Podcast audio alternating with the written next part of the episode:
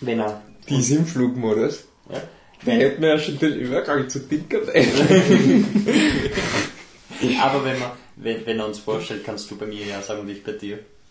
Was? Um die Fans zu verwirren. Was kann ich sagen? So, wenn Ich glaub- so, ach so. Ja, und der sagen, hallo. Aber ich verstehe das ja. Leute, ich will heute wenig schneiden, deswegen bleiben wir fokussiert. Okay. Also, fliptetruck.com, Filmpodcast. Ich bin Wolfgang Steiger und ich bin hier mit Patrick Krammer. Ist Rätsel. Hallo. Und Michael Leitner. Hallo. Ich werde versuchen, euch beim Vornamen anzureden. Wir haben ein Programm, was ein bisschen, ähm, naja, also zurück, zurückhaltender ist. Wir, unser großer Mainstream-Film ist Tinkerbell und die Piratenfee. Ja. Danach gibt's eine Diskussion über die österreichische Doku und in der Mitte da sind wir. Und dann geht's weiter mit ähm, Lock oder No Turning Back. Äh, Hauptdarsteller Tom Hardy und dazu im Social-Segment diskutieren wir über den Film Warrior, wo auch Tom Hardy mitspielt. Gut, fangen wir an. Und ich will jetzt anmerken, ich habe alle Filme gesehen.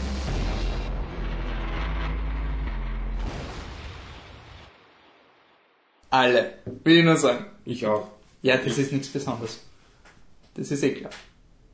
Du wirst bezahlt, dass du alle Filme siehst. Also gut, dann machen wir mal so. Ich fange an mit Tinkerbell und die Piratenfee. Und das ist der x-te Eintrag von der Tinkerbell-Reihe. Wolf, wie viele Tinkerbell-Filme hast du bis jetzt gesehen? Z. Peter Pan? Nein. Z. Luke? Nein. Nein. Das ist Dann keinen Wissen. einzigen. Gut, ich auch nicht. Ähm, Nein, ich ziehe das durch. Regisseurin ist Peggy Holmes. Die hat bis jetzt gemacht The Little Mermaid, Ariel's Beginning sowie Secret of the Wings. Secret of the Wings, das ist auch ein Tinkerbell-Film. Okay, na, dann, dann ist ja schon erfahren mit dem, mit dem. Thema. Ja, ich hat es auch gemerkt, oder? Sie etabliert relativ wenig Sachen und so. Ja, Ja, sicher also- Absicht. Nur Ja, ein- findet, die Fans müssen, müssen schon Ja. up to date sein, um, um Ja, finde ich auch. verfolgen. Ich finde auch Tinkerbell ist schon eine, eine Franchise, die sich das erlauben kann. Ja, es ist, also Tinkerbell ist ungefähr so wie Batman, dass man eigentlich schon an. Also Ja, Feen, ja. Feen, Ja. Feen Dust und sowas, das, Das, das weiß man. ja. Ich finde auch. Ähm, also für alle, die da jetzt nicht im Bilde sind, Tinkerbell ist diese kleine Fee aus Peter Pan und äh, kommt die in, dem, in den Büchern auch vor. Ich nehme an, oder? Du kennst ja. meine Mentalität. Es ist zuerst von Disney gemacht worden und wenn es ein Buch davon gegeben hat, dann ist es nachher geschrieben Das worden. Buch haben sie nur erfinden, um einen Film mit, um einen Film mit. Johnny Depp drüber drehen zu können. So, dann kommen wir zur Story. Ähm, und zwar, es ist ein Feenland, Dorf, Stadt, ich weiß nicht genau, wie groß das eigentlich ist. Und alle Feen sind urglücklich, es gibt keine Probleme in dieser Welt. Und sie arbeiten so mit Feenstaub, weil, das wird dann später erklärt, der Feenstaub ist urwichtig, weil wenn sie diesen einen Feenstaub nicht mehr haben, den lilanen, Den blauen, den lilanen macht sie. den blauen nicht mehr haben, dann funktioniert der Baum nicht mehr. Wenn der Baum nicht mehr funktioniert, haben sie keinen, Goldenen. Der goldene Baum. Ja, dann haben sie keinen goldenen Staub mehr und ohne goldenen Staub können sie nicht mehr fliegen, obwohl sie Flügel haben. Ja. Aber egal. Also ohne Flügel, ja, du kannst. Du kannst auch ohne Flügel fliegen. Du Das, das war halt nur für mich dadurch, dass ich noch nicht so eingelesen bin wie bei Batman, war halt wirklich Ja. sehr schwierig. Ja. Also auch so, dass zum Beispiel, wenn eine, eine Fee redet, dann hören wir das nur wie ein Glöckchen. Deswegen heißt ja die Tinkerbell im Deutschen Glöckchen. Also sie klingen nur bei Menschen, das habe ich Ja. auch nicht checkt. Ja, das war ein bisschen verwirrend. Ist ist das nicht auch ein Widerspruch zu Peter Pan?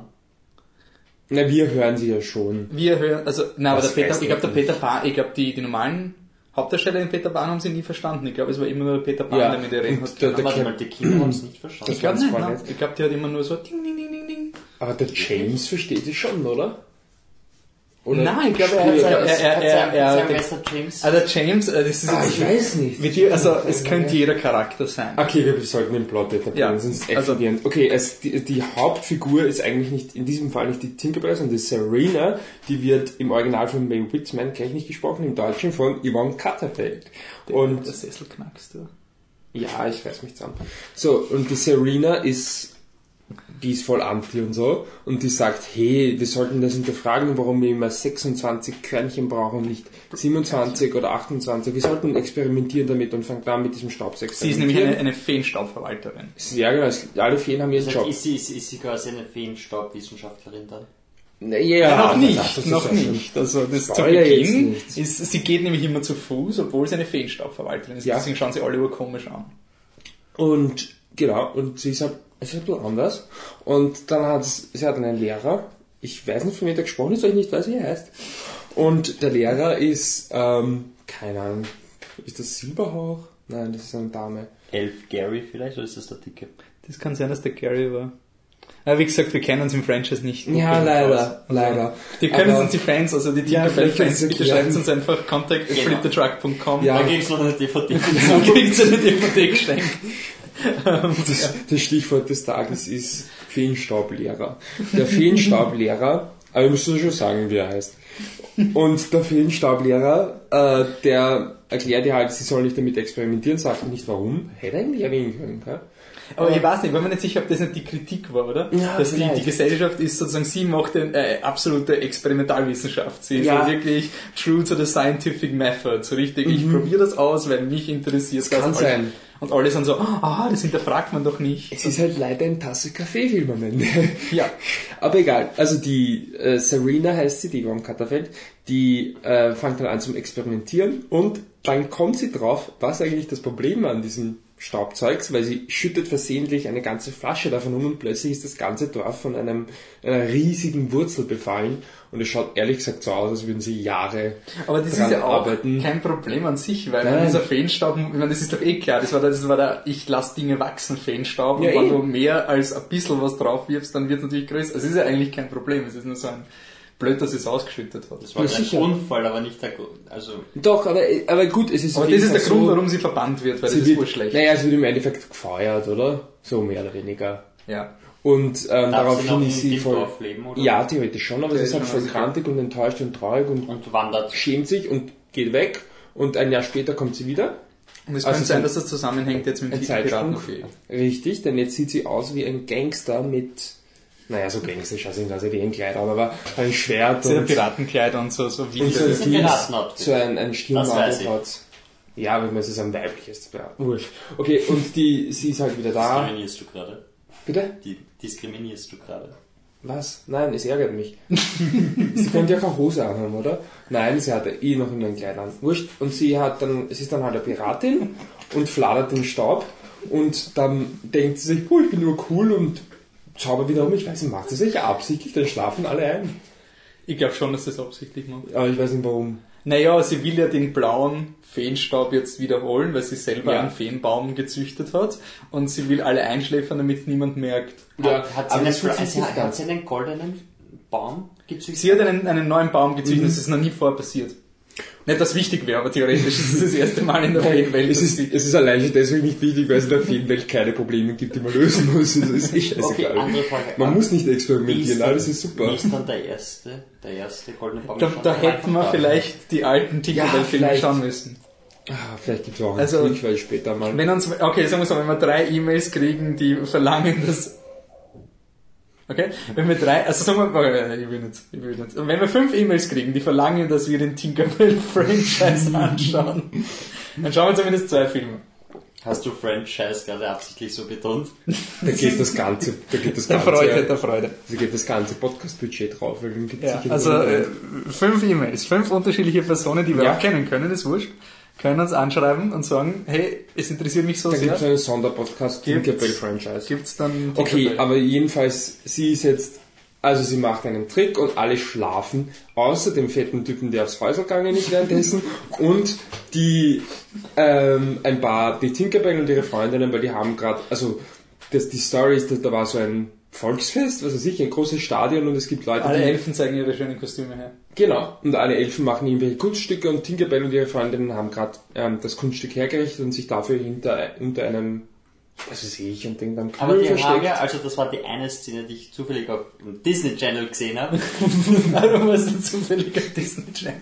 Ich habe durchgesetzt und da war eben ähm, der Film, ich habe gedacht so, den spielt schon im Fernsehen, das so, sie schauen sie sich doch jetzt im Kino und dann war es nur ein Ausschnitt davon und ich gedacht, okay, gut, dann schaue ich mir den Ausschnitt an und das war das und sie Ja. waren dahinter und dann lasst die Piratenfee diese Blumen wachsen, so große Blumen Richtig. und sie Urschön. sehen das urschön am Anfang und dann sehen sie, dass dieser Staub runtergeht und denken sich, oh, das ist gefährlich, dann verstecken sie sich in irgendeiner Kiste und dann kommt der Dicke aus Scheiß, der Kramer, der uns Ja. im Plot.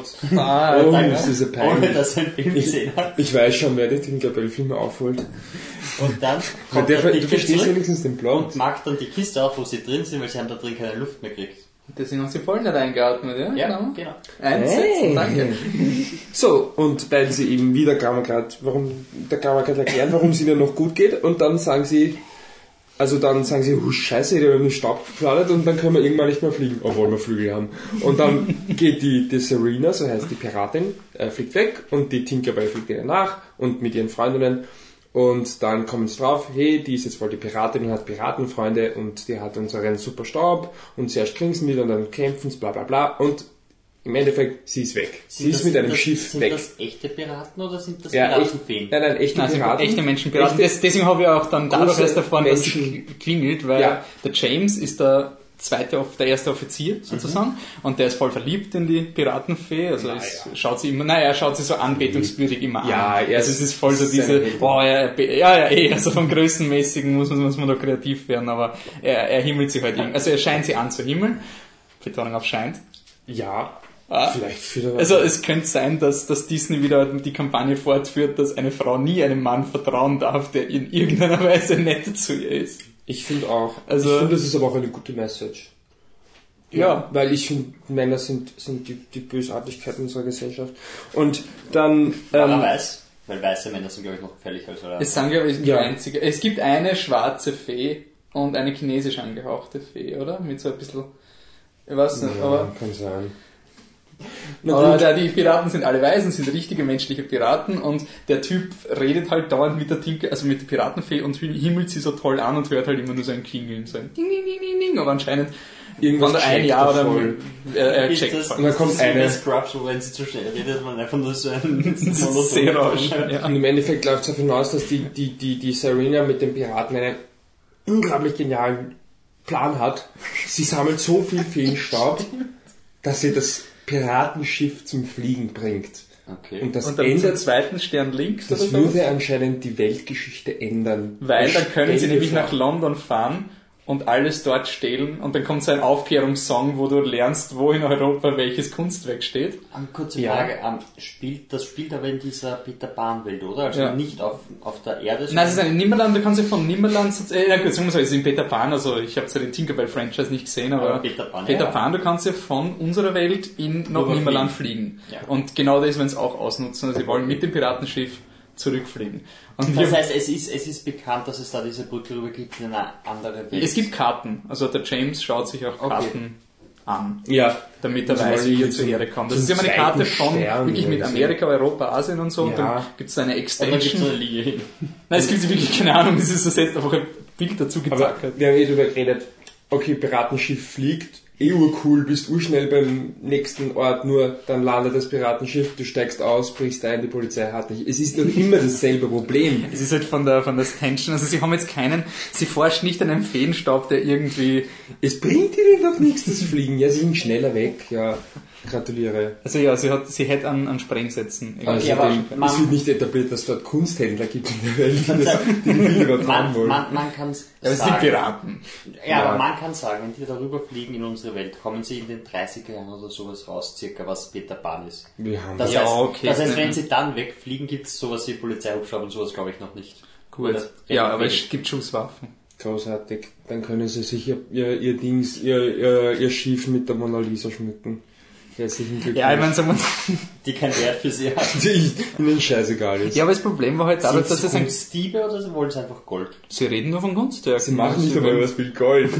Man weiß ja nicht, wo die überhaupt leben. Also vom, vom Piratenkodex sind sie sehr schwach und du merkst auch den Unterschied zwischen den Disney Flug der Karibik, wo zumindest noch Rum erwähnt wird, aber nie gezeigt wird, dass Rum jetzt nicht so toll ist, wenn man das dauernd sagt. das ist eher lustig.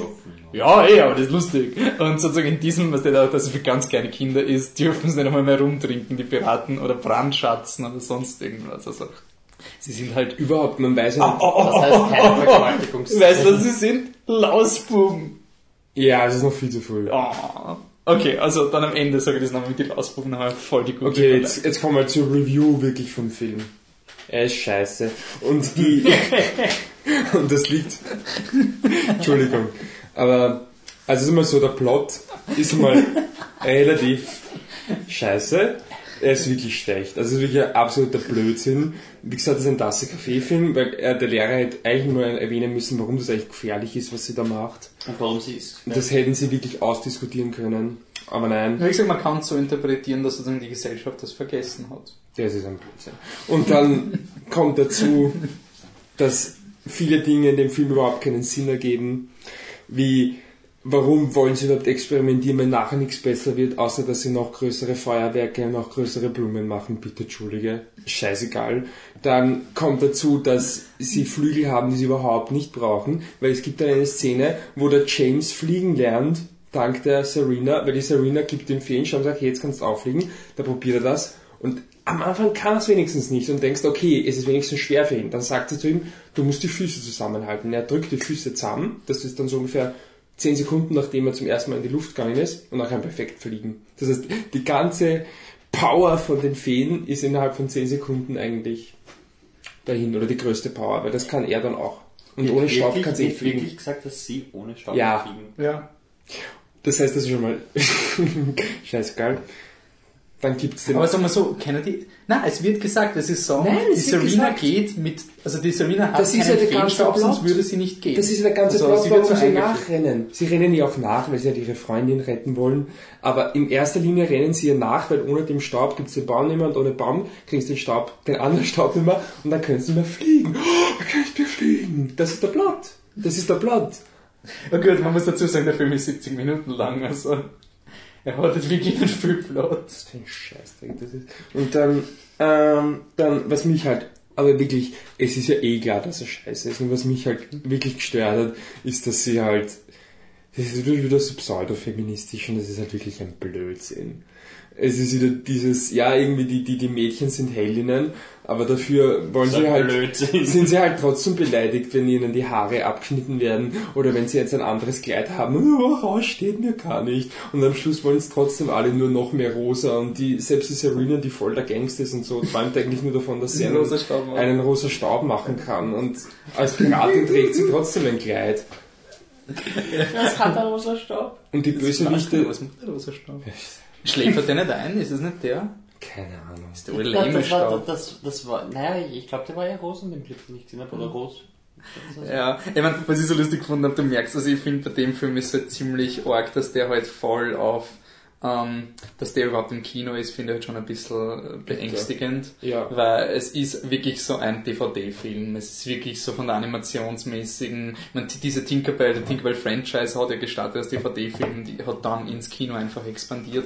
Und Ja, ich fand die Animation jetzt nicht so schlimm. ja, aber es ist halt wirklich Basic Animation. Ja, sicher ist es, basic, aber es sieht schon okay. Ja, aber aus. dazu kommt, du hast, hast auf den Film 3D rauf, weil es bei den Ja. Kindern eh wurscht ist, weil Kinder werden sich das eh anschauen und du musst dann, ich meine, sorry, wenn du 10 Euro für deine Tochter zahlen musst, weil sie dir diesen Tinkerbell-Film anschaut, das ist jetzt schon ein bisschen... Essen. Vor allem du zahlst 20 Euro, weil du selber auch hingehst. Aber ist das derzeit der einzige Kinderfilm, der im Kino rennt? Rio 2 vielleicht Rio noch? 2 ist, glaube ich, Aber sonst so. was? Ja, es ist halt einfach... Vielleicht wirklich deshalb, weil ich Ja, glaube, sicher. ich glaube, wie er gestartet ist in England und Amerika, war es auch so, dass der soll ins Kino kommen, in dem Loch, Ja, man, Film man merkt ja auch, wir reden jetzt über Tinkerbell, ist ja wirklich dieser, von den Filmen, die anderen Filme, die wir halt durchgehen werden, sind halt eigentlich relativ kleine Filme, die, keine Ahnung, Äh, es ist ein Loch und das nutzt uns aus. Ja. und, ähm, Oh, das Krokodil war auch eine Frechheit. aber Es, sagen wir so, das war eine ziemliche Frechheit. Das Krokodil mit, meinst du das mit den riesigen Augen? Ich bin so süß! Weil ich irgendwie beim Tschernobyl-Unfall dabei war und jetzt riesige Augen habe. Und was, was, nein, das ist nicht im Film. Ähm, nein, Das schaut was, aber so aus. was ich halt auch Die gefunden habe, Augen ist, schauen echt nicht gesund aus. Die Augen schauen nicht gesund aus, oder?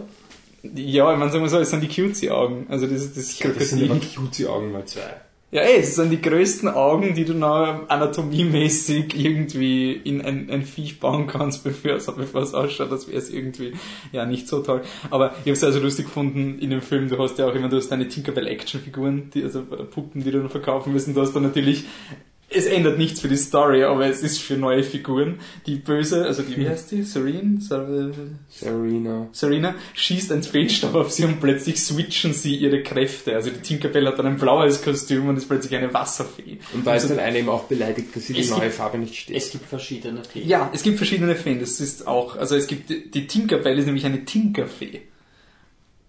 Weiß, was im Englischen ein bisschen mehr Sinn macht, weil to tinker with something ist ja etwas mehr oder weniger modifiziert. Und auf Deutsch sagen sie einfach, Ja, Ich bin Tinkerfee, ich tinker die ganze Ja, Zeit. Tinker nicht herum. Es ist halt einfach so dieses Jahr heißt Tinkerbell, deswegen muss man das Wort Tinkerfee. Nein, es gibt Unterschiede. Es gibt die Tierfee, es gibt die, die Mond-Einschlaffee anscheinend, also der rosa Stab. Da gibt's die, was das Wasser trennt, teilt. Ich meine, man muss schon sagen, theoretisch jetzt vom, vom, vom gesellschaftspolitischen in dieser Feenwelt haut dieser Film die gesamte Existenzfrage um, weil du hast vor ein Kastensystem, was Ja. etabliert ist. Eine Tinkerfee bleibt immer eine Tinkerfee und eine Tierfee bleibt immer die und dann kommt diese Serena drauf. Nein, es ist eigentlich scheißegal. Das heißt, es ist Aber der so- Virgin das für hab die ich, Jüngeren. ja, das habe ich mir auch gedacht. Genau dasselbe habe hab ich mir auch gedacht. Nur, Weil wir auch der Virgin geschaut haben. aber es interessiert ja am Schluss keine mehr. Habe ich dir das schon erzählt? Nein. Also ich will es nicht spoilern für Ich Leute, die... Michael. Du heißt Michael, ja. Jetzt sagst du die ganze Ähm, zu ihm. Aber Entschuldigung, bevor du das sagst, der dritte Teil wird auf zwei gesplittet. Wirklich? Der dritte Teil. Also, freu dich auf der Virgin 2. Ja. Ähm, weil mir der Freund erzählt, ähm, noch bevor ihr der Virgin gesehen habt. Also, ist jetzt nur für die Fans nur so eine kleine Anekdote. Wir kommen gleich wieder zurück zu Tinkerbell, keine Angst. Oh, vielleicht auch nicht. nicht mehr. Ähm, also es gibt einen, er hat mir immer vor einem Jahr erzählt, es gibt so diesen Buch-Franchise, wo die, das erste Buch ist urbeliebt. Und das zweite Buch sind die Fans ur dabei, urcool. Also wenn sie in der Mitten lesen vom zweiten Teil. Und am Ende vom zweiten Teil sind die Kritiken von allen Fans urscheiße. Also so richtig, richtig scheiße, weil es so ein Scheißdreck ist. Und dann regen sich alle über das dritte Buch auf, weil das das natürlich fortführt. So, und jetzt bitte, jetzt kommt wirklich ein Major Spoiler für den Divergent Franchise. Bitte hört jetzt nicht zu, wenn ihr das nicht wissen Ich wollt. weiß gar nicht, ich es noch wissen will. Okay? Jetzt bin ich voll gespannt. Ja, okay, dann lassen wir's. Aber ich sag mal so, wie ich das gehört habe, es ist so richtig so eine, eine, eine es ist so ein Game of Thrones Moment, wo du sagen könntest, holy shit, okay, see it coming. Und deswegen will ich jetzt Virgin sehen. Es ist wirklich Okay. so ein, und dann bin ich in, in Retrospektive erst draufgekommen, dass diese Buchserie, die er mir schon vor einem Jahr oder so erzählt hat, eben Das Virgin Virgin war. ist, okay. Das war dann so ein, weil er hat gesagt, so, ich will jetzt unbedingt dieses Virgin lesen. Dachte, Hä? Das ist doch dieser Scheiß, also das nicht so beliebte Film von euch. Und dann hat er mal gesagt, na, das ist genau das Buch, wo der zweite Teil alle aufregt. Und der ist halt dieser, so ein Kerl, der halt voll begeistert ist, wenn so, hey, wäre es nicht urcool, wenn am Ende alles unnötig ist. Und genau das ist anscheinend Fall. Also freuen wir uns auf der Virgin 2, es könnte Ja, überraschend aber werden. ist so ein, so ein Ende, Gut das überraschend. Lustig. Also, ähm, ich hab, äh, Für Küss den. Frosch nicht gesehen, aber da gibt's ja auch die Szene mit, Frosch mit dem kleinen Sum-Sum-Viech, oder? Wo das, Ja. wo das kleine Sum-Sum-Viech umgebracht wird Ja. und alle sind schockiert und der Leitner lacht, der Michi lacht im Kino. Ja. Ich hab klar. Ja. Wir, wir haben alle klar. Ja, eh, ist aber- unfair. Ja, okay, aber nicht die Kinder, die schockiert waren. Ja, aber ähm, das, das ist einfach ein weiterer Teil in dieser Reihe von Jugendbüchern, die anscheinend am Ende total. So wie Hunger Games, was ja auch im Endeffekt, der dritte Teil ist total unbeliebt, weil er einfach alle traumatisiert und alles ist furchtbar am Ende. Aber freuen wir uns auf der Virgin 2, das könnte wirklich lustig sein, ich spoilere es jetzt doch nicht. Wir könnten eigentlich alles rausstellen, weil der Michi will nicht hören. Ja, wir es drin. Das ist interessant, das Tinkerbell. Okay, aber äh, Verdict, Tinkerbell ist nicht so. Nicht so, das Wahre. Nicht so. Im Vergleich zu Maleficent? Ja, das kannst du aber schwer vergleichen, oder? Ich habe ihn nicht gesehen. Die Animation ist schlechter. Ist die Welt besser als die von Maleficent? Welt. ich würde sagen, die Welt ist besser, weil es die Welt von Peter Pan ist. Also, Naja, vor allem, es ist ja nur im Endeffekt sehr effektiv. Es ist ein Schiff aus, oder? Viel mehr ist ja nicht. Schiff und ein Wald, ja. Ja. Ich meine, man muss jetzt wirklich sagen, Spoiler, es ist die Origin Story für, für einen Captain Hook. Und ich als Ist ich, er James? ja, und ich hab's so, ge äh, es war wirklich so, ich bin so gesessen und dachte, alter fuck, ist es der Captain Hook? Und, Und dann, dann kommt ein Krokodil, Krokodil. und das, das verschluckt dann auch noch eine Uhr und macht dieses Tick-Tick. Aber dadurch, dass es ein Kinderfilm ist, kannst du natürlich nicht diesen gory Moment haben, wo das Krokodil die Hand... kurz dachten wir echt, er macht. Ja, es kommt dann zum Schluss, dass der, dass der Captain Hook, also der James, besiegt ist und dann kommt, hörst du diese Tick, Von dem, und dann beißt er halt im Hintern und so, ah, und rennt halt so weg. Aber ich meine, er kann ja gar nicht, hat er nicht wegen einem Peter Pan die Hand verloren? Ja, und also ich hab's, ich meine, wie gesagt, ich kenne jetzt das Source Material nicht so gut, aber für mich war es immer so, der Peter Pan hat die Hand dem Krokodil verfüttert und gleichzeitig hat das Krokodil aber auch die, die Uhr vom Captain Hook verschluckt. Also für mich war das in einem Event. Und deswegen hat er so Angst vom Krokodil vom Ticken, weil das, aber Ja, aber ich meine, ich meine, das hätte ja total, also das wäre total in sich inkohärent, wenn, wenn dann die Hand ab, abbissen wird, ohne dass Peter Pan. ey, vielleicht gibt's ja uns, man, wir wissen ja nicht, wo der Tinkerbell-Franchise also, da, da, da weitergeht. braucht man schon eine Continuity-Diskussion danach. Also es könnte sein, wie gesagt, wenn Also wir fünf E-Mails haben, die wollen, dass wir den Ich will Tinkerbell... ihn nicht mit Maleficent vergleichen, aber ich habe, ich weiß nicht mehr, da war letztes Jahr, äh, wolkig, mit Aussicht auf Fleischbällchen 2. Ich habe Teil nicht gesehen. Oh Gott. Und der zweite Teil, so. den habe ich gesehen. Und Tinkerbell ist wirklich besser als der. Also es ist nicht das aller, Allerschlimmste, was du in Sachen Kinderfilm machen kannst. Also, es ist einfach nur unnötig. ja, aber was ich sagen will, er, er fällt halt, wie wir beim Maleficent auch besprochen haben, in diese, diese Schwierigkeitsgrade, weil einerseits ist es ja irgendwie auch wahrscheinlich cool für die, für die kind, für die kleinen Kinder, wenn sie so diese, dieses, effektiv dieses Power Rangers mit Feen. Du hast fünf Standard Power Ranger, dann hast du den sechsten Power Ranger, der so am Anfang voll böse ist und am Ende ist er dann ein guter Power Ranger. Jeder hat eine andere Farbe, jeder hat eine andere Kraft. Äh, Ja. ja, ich finde das, halt auch einfach, ehrlich gesagt, so scheiße. Schon so ärgerlich, dass man es halt so strikt eigentlich schon nach Burschen und Mädels trennt. ja. Film hat halt überhaupt kein Interesse an Burschen. Das ist ja egal, weil wenn man so argumentiert, müsste man sagen, den können sich Burschen genauso gut anschauen. Aber er verkauft sich ja wirklich so, so 100% als Mädchenfilm. ja. Mädels dürfen keine Hosen tragen, irgendwas machen. Gut, mm, da kommen wir jetzt schon in Diskussionen über das Disney-Marketing, weil man effektiv was. Ja gut, es ist nicht nur bei Disney, es ist ja eh bei vielen Sachen. Ja. Aber aber ja, ist- es ist eindeutig ein Film, der kein Interesse Es hat. ist so, wie wenn du ähm, irgendwelche, das gibt es bei allen Sachen, zum Beispiel gibt es mittlerweile auch bei, bei vielen so Kartenspielen, so kleinen für, für Kinder oder Brettspielen oder so, wo du dann halt eine Version hast, die ganz genau dasselbe ist und das ist ein Mädel und dann steht oben für Mädchen. Oder nur für Mädchen. Genauso ein Film ist das, wo Mhm. mit großen Lettern nur für Mädchen oben steht. Ja. Aber wenn du zwei Charaktere durch Burschen ersetzen würdest, dann sie wären genau gleich. ja. Egal. Okay, na passt, dann haben wir Tinkerbell abgeschlossen, das war der Blockbuster des, des Monats, könnte man sagen. Er ist ja wirklich ein Scheiß. Ich mein- er regt ja nicht einmal wirklich auf. Er ist einem so wirklich wurscht. Wenn er Vielleicht 20 macht er mehr Minuten, Geld als Edge of Tomorrow. wenn er 20 Minuten länger dauern würde, würde er einen wirklich aufregen, glaube ich. ja. Das war halt wirklich da, dass es 70 Minuten dauert, der ist halt vorbei, bevor er angefangen hat. Da habe ich heute noch einen anderen Film gesehen, der länger dauert und auch scheiße war. Okay, na gut, dann gehen wir weiter zu, ähm, Also, ah, fuck. schon zu lang. also, in Tinkerbell geht es ja um Piraten und Piraten sind gewisse Lausbuben. Lausbuben. Okay, das kriegen wir so besser hin. Aber Okay, okay, okay. Ich finde, der Pirat betrügt die Serena. Und da habe ich mir gedacht, das ist voll der Nazi. Ist interessant, dass du sagst, voll der Nazi, Michi, so komplett locker in unserer Diskussion. Das erinnert mich, dass wir ja den nächsten Film diskutieren müssen. Es ist eine Doku und in der Mitte da sind wir, ist der Titel.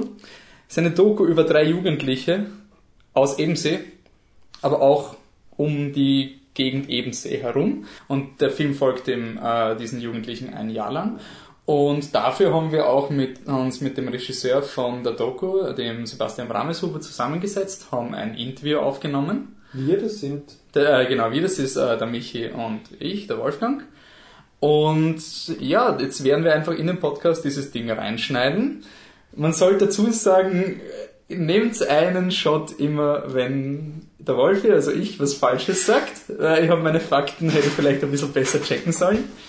Entschuldige mich dafür, das war nicht okay.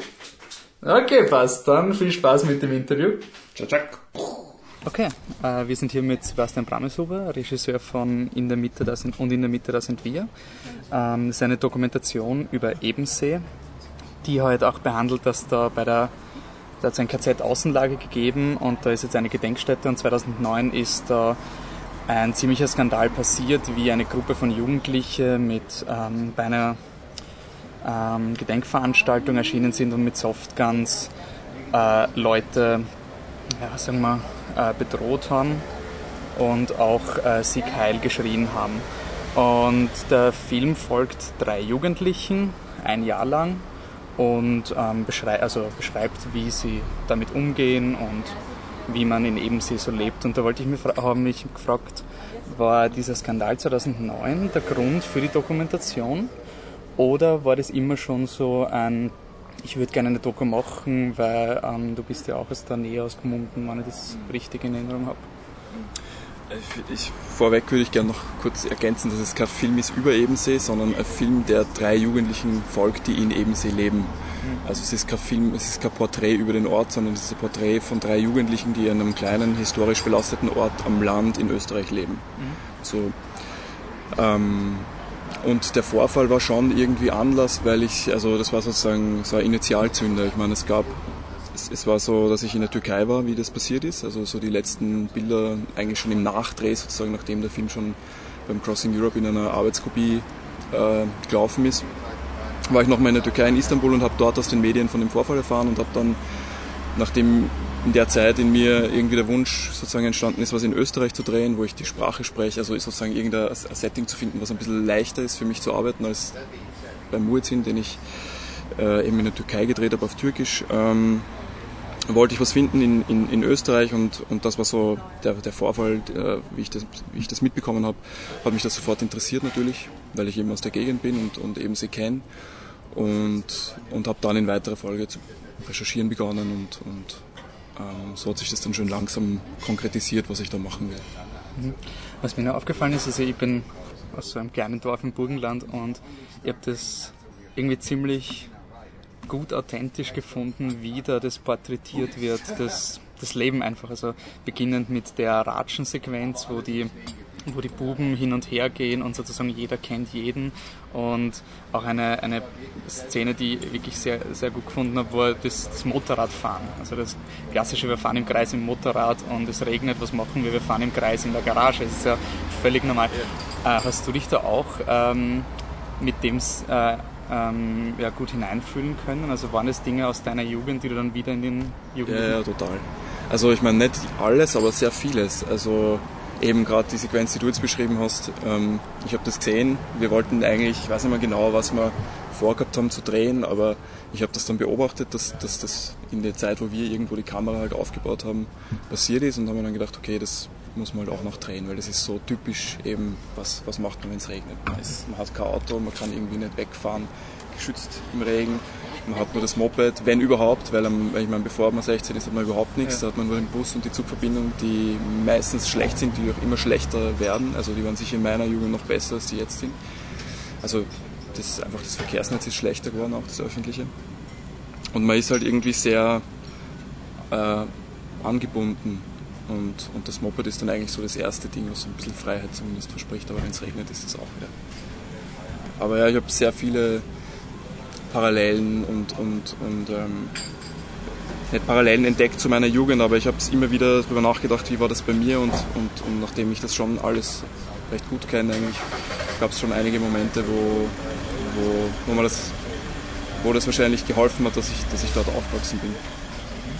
Es gibt eigentlich zu Beginn und auch im weiteren Verlauf nie eine konkrete Erklärung in Form eines Textes oder sonst was, quasi was ist passiert, darum geht's. Ähm, ich glaube nicht einmal, wir sind in Ebensee. Das erklärt sich alles aus dem, aus dem Film selbst heraus. Und äh, warum hast du dich dafür entschieden, das nie äh, konkret zu titulieren, dass es passiert? Ähm, weil, weil das ein ganz anderer Film geworden wäre. Also weil mir das sozusagen nicht wichtig war, einen investigativen Film rund um diesen Vorfall oder über diesen Vorfall zu machen, ähm, dafür wäre das notwendig gewesen wahrscheinlich, aber nachdem es ein Film ist, der eigentlich immer an den drei Protagonisten dranbleibt oder dann an den vier, weil er Michi noch den, den David kennenlernt, der dann schon noch irgendwie sowas wie Protagonist wird, ähm, war das für mich sozusagen nicht, äh, nicht wichtig, das zu erzählen, so wie mir es überhaupt wichtig ist, dass ich nicht einen Film, ähm, dass ich sozusagen nicht jede Info im Film auserzähle, sondern ähm, eine Struktur finde, die relativ viel offen lässt und, und, und sozusagen eher auch im Erzählen assoziativ zu sein und dem Zuschauer eigentlich auch den Raum zu geben, den, den, Film selber zu entdecken und diese Infos selber zu entdecken. Und da kommt noch dazu, dass ich auch der Überzeugung bin, dass ein Dokumentarfilm sozusagen in den 90 Minuten nicht leisten kann, alles zu erzählen. Und dass es auch im, im, sozusagen im, im Aufgabenbereich der Zuschauer liegt, wenn sie sich mehr dafür interessieren, noch mehr zu recherchieren. Mhm. Und ähm, wie hast du da die, die Reaktion darauf empfunden? Also er ist ja auch der Berlinale gelaufen. Ähm, war das so, dass äh, alle Zuseher eigentlich von vornherein wussten, worum es geht? Oder wie haben Leute reagiert, die eigentlich quasi blind in den Film hineingegangen sind? Ähm, ich meine, ich kann nur jetzt von den Reaktionen berichten, die ich gehört habe, aber da war das für, für die wenigsten Leute ein Problem. Ich meine, es, es gibt natürlich ähm, sozusagen Sehgewohnheiten im Dokumentarfilm, die anders sind, also die geprägt sind durch TV-Dokumentationen und auch Dokumentationen, die im Stil, also die einfach in einem, in einem sehr journalistischen äh, Stil gedreht sind, so im Stile von Wagenhofer oder, oder Bote in so einem aufklärerisch, dokumentarisch, journalistischen Stil. Ähm, die Art von Doku mache ich halt nicht. Und wer sich sozusagen da reinsetzt und, äh, und dann äh, mit dem Film vielleicht nichts anfangen kann, äh, ich setze mich in andere Filme auch oft rein und kann dann nichts damit anfangen. Also damit muss ich leben und müssen die Leute leben, denen es so geht damit. Weil du gesagt hast, dass da, also wir haben ja drei ähm, Protagonisten und dann kommt der David, der vierte, ergibt, also es gibt, ergibt sich ein, ein vierter Charakter. Äh, waren das von Anfang an, also wie du angefangen hast mit der Doku, waren das von Anfang an diese drei Kinder oder hast du mehr gehabt, beziehungsweise wie hast du diese drei Kinder überhaupt gefunden für die Doku? Ich finde es interessant, dass du Kinder sagst. Ja. Ah, sorry, natürlich jung. Ich habe es extra aufgeschrieben. Nein, nein, es ist voll okay, aber ich finde es interessant, weil das ist ja irgendwie, ähm, ja, ich meine, äh, ähm, wie habe ich die gefunden? Ich habe Castings veranstaltet eigentlich in Ebensee. Also zuerst ähm, ein Casting-Aufruf über Lokalmedien, der nicht besonders erfolgreich war. Also das sind an dem Wochenende, wo wir das gemacht haben, das war noch Ende 2010, glaube ich sogar. Äh, da sind fünf, vier oder fünf Leute gekommen an, an, am Wochenende. Und, und dann haben wir die Schulen kontaktiert in Ebensee und haben dann über einen längeren Prozess, weil das eben nicht ganz unkompliziert war, sozusagen in den Schulen die, die Jugendlichen zu casten mit dem Thema, das wir uns da auch vorgenommen haben, also Jugendliche in Ebensee, aber das impliziert natürlich auch sofort diesen Vorfall, der immer noch total ähm, präsent ist in, in, im kollektiven Gedächtnis in dem Ort. Und ähm, ja, das war dann über, über eben zuerst mit den Lehrern sprechen, mit den Eltern sprechen, dann die, die Erlaubnis kriegen, sozusagen ein Casting zu veranstalten. Da haben wir dann ungefähr 50 Jugendliche kennengelernt und ähm, haben uns dann einige ausgesucht, damals noch mehr, haben Probedrehs veranstaltet äh, oder gemacht und haben dann von dem ausgehend uns ähm, die Protagonisten eigentlich ausgesucht. Also es waren immer ab, sozusagen ab Beginn dieses eine Jahr, was sie gedreht ist, waren immer diese drei? Nein, nein, nein, das hat sich schon auch im Verlauf vom Dreh verändert. Also den David habe ich eh schon erwähnt, der dann dazukommt, der dann sozusagen der vierte ist. Ähm, es gab ein, zu Beginn vom Projekt noch ein Mädchen, also überhaupt in, in sozusagen ganz zu Beginn gab es ein anderes Mädchen, die durfte aber dann doch nicht mitmachen von ihren Eltern aus. Mhm. Dann gab es ein, ein, zweites Mädchen, die im Verlauf vom, vom Drehprozess ähm, sozusagen ausgeschieden ist. Dann ähm, gab es noch ein Mädchen sogar. Ja, also es gab schon einen Wechsel, einfach auch der Dynamik vom Dreh dann folgend ein bisschen, was halt so ähm, passiert ist auch im Leben der Jugendlichen und, und, und wie, wie sie mit, dem, mit der Situation auch umgegangen sind, dann im Endeffekt zu drehen, weil also man sagt halt schnell mal irgendwie beim Casting, ja, wir, also ich, ich würde gern mitmachen und, und ich kann mir vorstellen, dass ich da auch Wochenenden opfere und und in den Ferien was mache und so weiter, aber in der Realität ist es dann oft doch nicht so und es ist halt mit sehr viel Arbeit verbunden, auch für die Leute, die vor der Kamera stehen, nicht nur für uns. Wie oft habt ihr dann eigentlich mit diesen äh, Jugendlichen gedreht? Also wart ihr da einmal die Woche, also mehrmals die Woche oder hat es da irgendeinen Rhythmus gegeben? Oder? Naja, nachdem wir über, also wir haben ja gedreht über ein Jahr mhm. und wir waren, äh, ich glaube wir haben insgesamt ähm, acht Drehwochen gehabt und die verteilt über das Jahr. Und da sind wir halt, ich meine, ich bin meistens hingefahren vor den, also wenn ich, es gab so gewisse Anlässe, wo ich natürlich gewusst habe, ich möchte dort sein, du hast das Ratschen erwähnt, also da zum Beispiel wusste ich, das würde ich gern drehen oder gewisse Brauchtumsanlässe, die es im Ort gibt, dann die Gedenkfeier natürlich im Mai. Ähm, und sonst war halt immer so, versuchen halbwegs regelmäßige Abstände zu finden und auch immer wieder zu fragen, gibt es irgendwas Neues, hast du einen neuen Job, hast du eine neue Freundin, hast du einen neuen Freund, das war lustigerweise überhaupt nie ein Thema in der Zeit. Ähm, äh, dann ähm, bin ich halt meistens hingefahren vor den Drehblöcken, eine Woche oder zwei Wochen vorher, habe geschaut eben nochmal auch, also weil es immer sehr schwierig war am Telefon, weil, weil, weil es immer besser funktioniert hat persönlich, äh, zu schauen halt, was, was sich wirklich verändert hat, zum Beispiel eben, dass der Michi zum, also eben auch so Sachen gehabt, gibt es ein neues Lebensgefühl oder so, auch in den, innerhalb der Jugendlichen. So, der Michi wird zum Punk zum Beispiel oder der Michi, äh, eben, der hat mich immer am meisten überrascht, weil er dann eben zum Beispiel auch, ja, er macht dann Michael Jackson Auftritt und so. Und, und das waren dann immer so einfach anlassbezogen und teilweise einfach auch geplante Drehblöcke, wo, wo ich vorher, vorher noch ein bisschen recherchiert habe, was wirklich passiert ist und dann versucht darüber auch einen halbwegs genauen Drehplan zu machen mir die Bilder zu überlegen und dann halt sind wir hingefahren.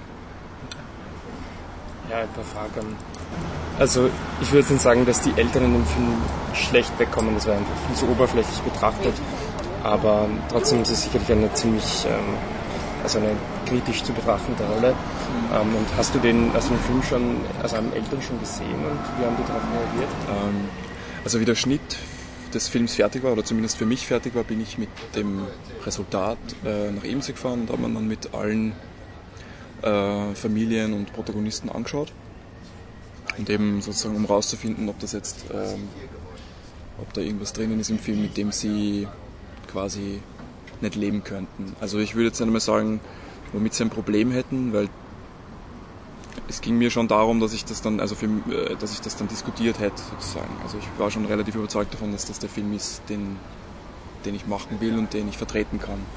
Eben in Abwägung dessen, was ist da drinnen, was kritisch ist oder was Leute in einem schlechten Licht präsentiert oder in einem nicht sehr guten Licht zumindest äh, äh, zeigt. Und, und, und ja, und da dieses Verhältnis zu finden, war ja nicht ganz, ganz einfach, auch auf die Jugendlichen bezogen. Und dann ähm, äh, hat sich das aber Gott sei Dank irgendwie ähm, so abgespielt, wenn man das so sagen kann, dass, dass die kein Problem hatten mit irgendwelchen Szenen im Film. Im Gegenteil, dass sie den Film eigentlich sehr gut und gelungen fanden. Also es ist ja nicht so, ähm, auch wenn man merkt zum Beispiel, dass sich eben der Vater von Andi oder, oder der Vater von Michi ähm, sehr, ich würde jetzt nicht sagen quälen, aber zumindest nicht, nicht, das nicht ganz locker formulieren, was sie da Ja. sagen, eben, dass sie die Gedenkpolitik eigentlich ablehnen, wenn man es jetzt so runterbricht auf das, äh, ist es doch was, was sie eben denken. Und, und, und das dann sozusagen zu sehen und zu hören, dass sie das dann auch sagen, äh, äh, ist für sie, glaube ich, weniger schockierend als für jemanden, der anders darüber denkt.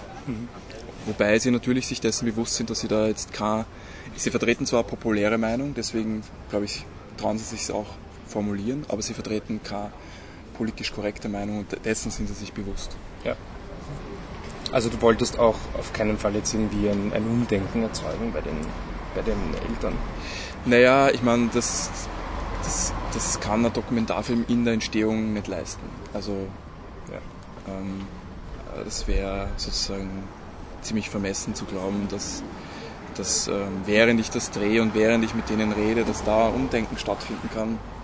Ähm, na, aber ich meine, der Film ist auf jeden Fall so gebaut, oder ich habe zumindest versucht, ihn so zu bauen, dass er, dass er die Diskussion braucht. Auch. Also es ist kein Film, der jetzt irgendwie dann eben äh, einem die Welt erklärt oder die Welt erklärt, wie sie sein sollte, sondern eben ähm, ja, ein Film, der, der eben für den Ort gemacht ist, für, für einen Ort gemacht ist wie das Kino, wo eben die Leute zusammenkommen, um sich zuerst in Ruhe und im Dunkeln und gemeinsam so einen Film anzuschauen und wo eben nachher aber auch schon alle Leute gemeinsam drinnen sind, um zum Beispiel eben dann die Möglichkeit noch haben, so einen Film zu diskutieren. Also das ist für mich irgendwie gerade beim Dokumentarfilm schon ähm, sehr wesentlich eigentlich. Ja, und bei diesem insbesondere, weil er auch keine klare Position vertritt. Das ist auch, was wir am Anfang besprochen haben.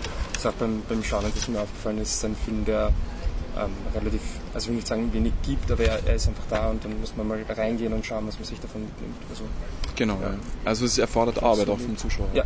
Ich würde schon sagen, dass er sich in einer gewissen Art und Weise positioniert, weil natürlich jede, jede, sozusagen jede Sequenz und jede Szene, jedes Bild, das im Film drinnen ist, aus einem bestimmten Grund drinnen ist. Also es ist ja nicht so, dass ich das nur Ja. gedreht habe und dann äh, in der Kamera schon geschnitten habe, sondern es ist jede, hinter jedem Schnitt und hinter jedem Bild steckt sozusagen Überlegung und äh, die macht natürlich ein Gesamtbild, das, das meiner Meinung nach schon äh, relativ eindeutig zu lesen ist. Was mir sehr gefallen hat, war, dass mehr oder weniger ähm, hat immer diesen Stereotyp Neonazis. Also es gibt immer so, der ist ein Nazi und das ist immer, wird immer so ist eine Art Pauschalverurteilung. Das ist eigentlich schon eine Pauschalverurteilung. Und was ich sehr gemacht habe an dem Film ist, dass gerade wieder gesagt hast, der Michi ist wirklich diese Überraschung vom Film. Ähm, war das auch absichtlich positioniert? Äh, irgendwie gab es eine seiner ersten Szenen nach der Ratschen-Szene ist ja dieses Graffiti, wo er findet ein Graffiti, da steht, äh, ich glaube, Nazis raus oder, oder scheiß Nazis oder sowas. Und er sagt dann nur, ja, da hätte man das Scheiß durchstreichen sollen und forever hinschreiben. Und dann hat man den schon eigentlich abgestempelt zu Beginn des Filmes.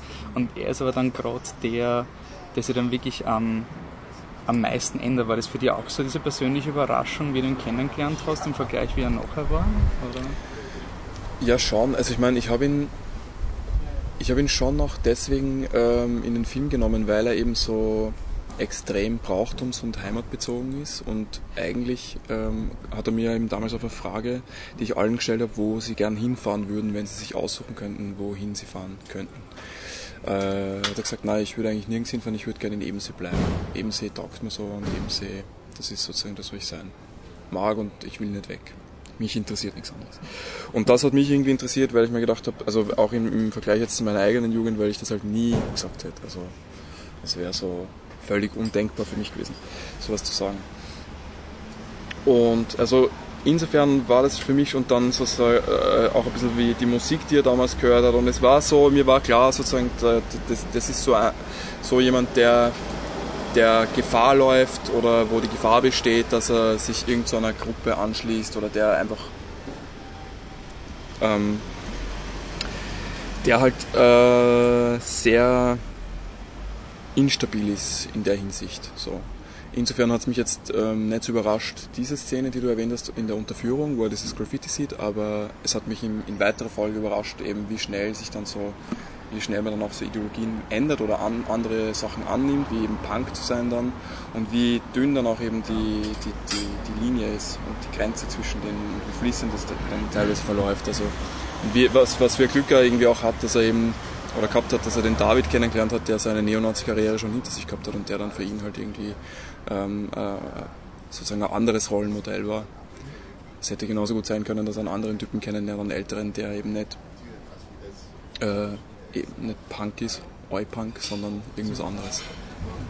Was ich noch fragen wollte zum Machart vom Film, also ihr habt ein Jahr in ähm, Ebensee äh, immer wieder gefilmt. Äh, wie gehst also eben im Vergleich, hast 2009 ähm, eine Dokumentation Muezzin gemacht, wo es äh, um eine äh, Castingshow geht für den, also, also werden Muezzin, also vielleicht beschreibst es du, also erklärst es du, ich glaube nämlich nicht, dass ich dem gerecht werde. Aber ich wollte nur fragen, wie war da der Vergleich von der Machart? Weil ähm, hast du irgendwie noch, keine Ahnung, ein halben Jahr schon gewusst, okay, dies, das wird die Doku, die ich mache? Oder bist du eher nach einem Jahr, schauen wir, was wir haben und finde eine Geschichte aus dem? Also es ist ein Film, äh, Muezzin ist ein Film, äh, bei dem es nicht um eine Castingshow, sondern es geht um einen Wettbewerb in der Türkei zwischen Muezzinen, also ein landesweiter oder äh, türkeiweiter Wettbewerb unter Muezzinen. Und ich meine, bei dem Film, nachdem es mein erster Film war und es auch äh, zu Beginn relativ schlecht budgetiert war und wir halt einfach Lust gehabt haben, was zu machen und sind hingefahren und haben begonnen zu drehen.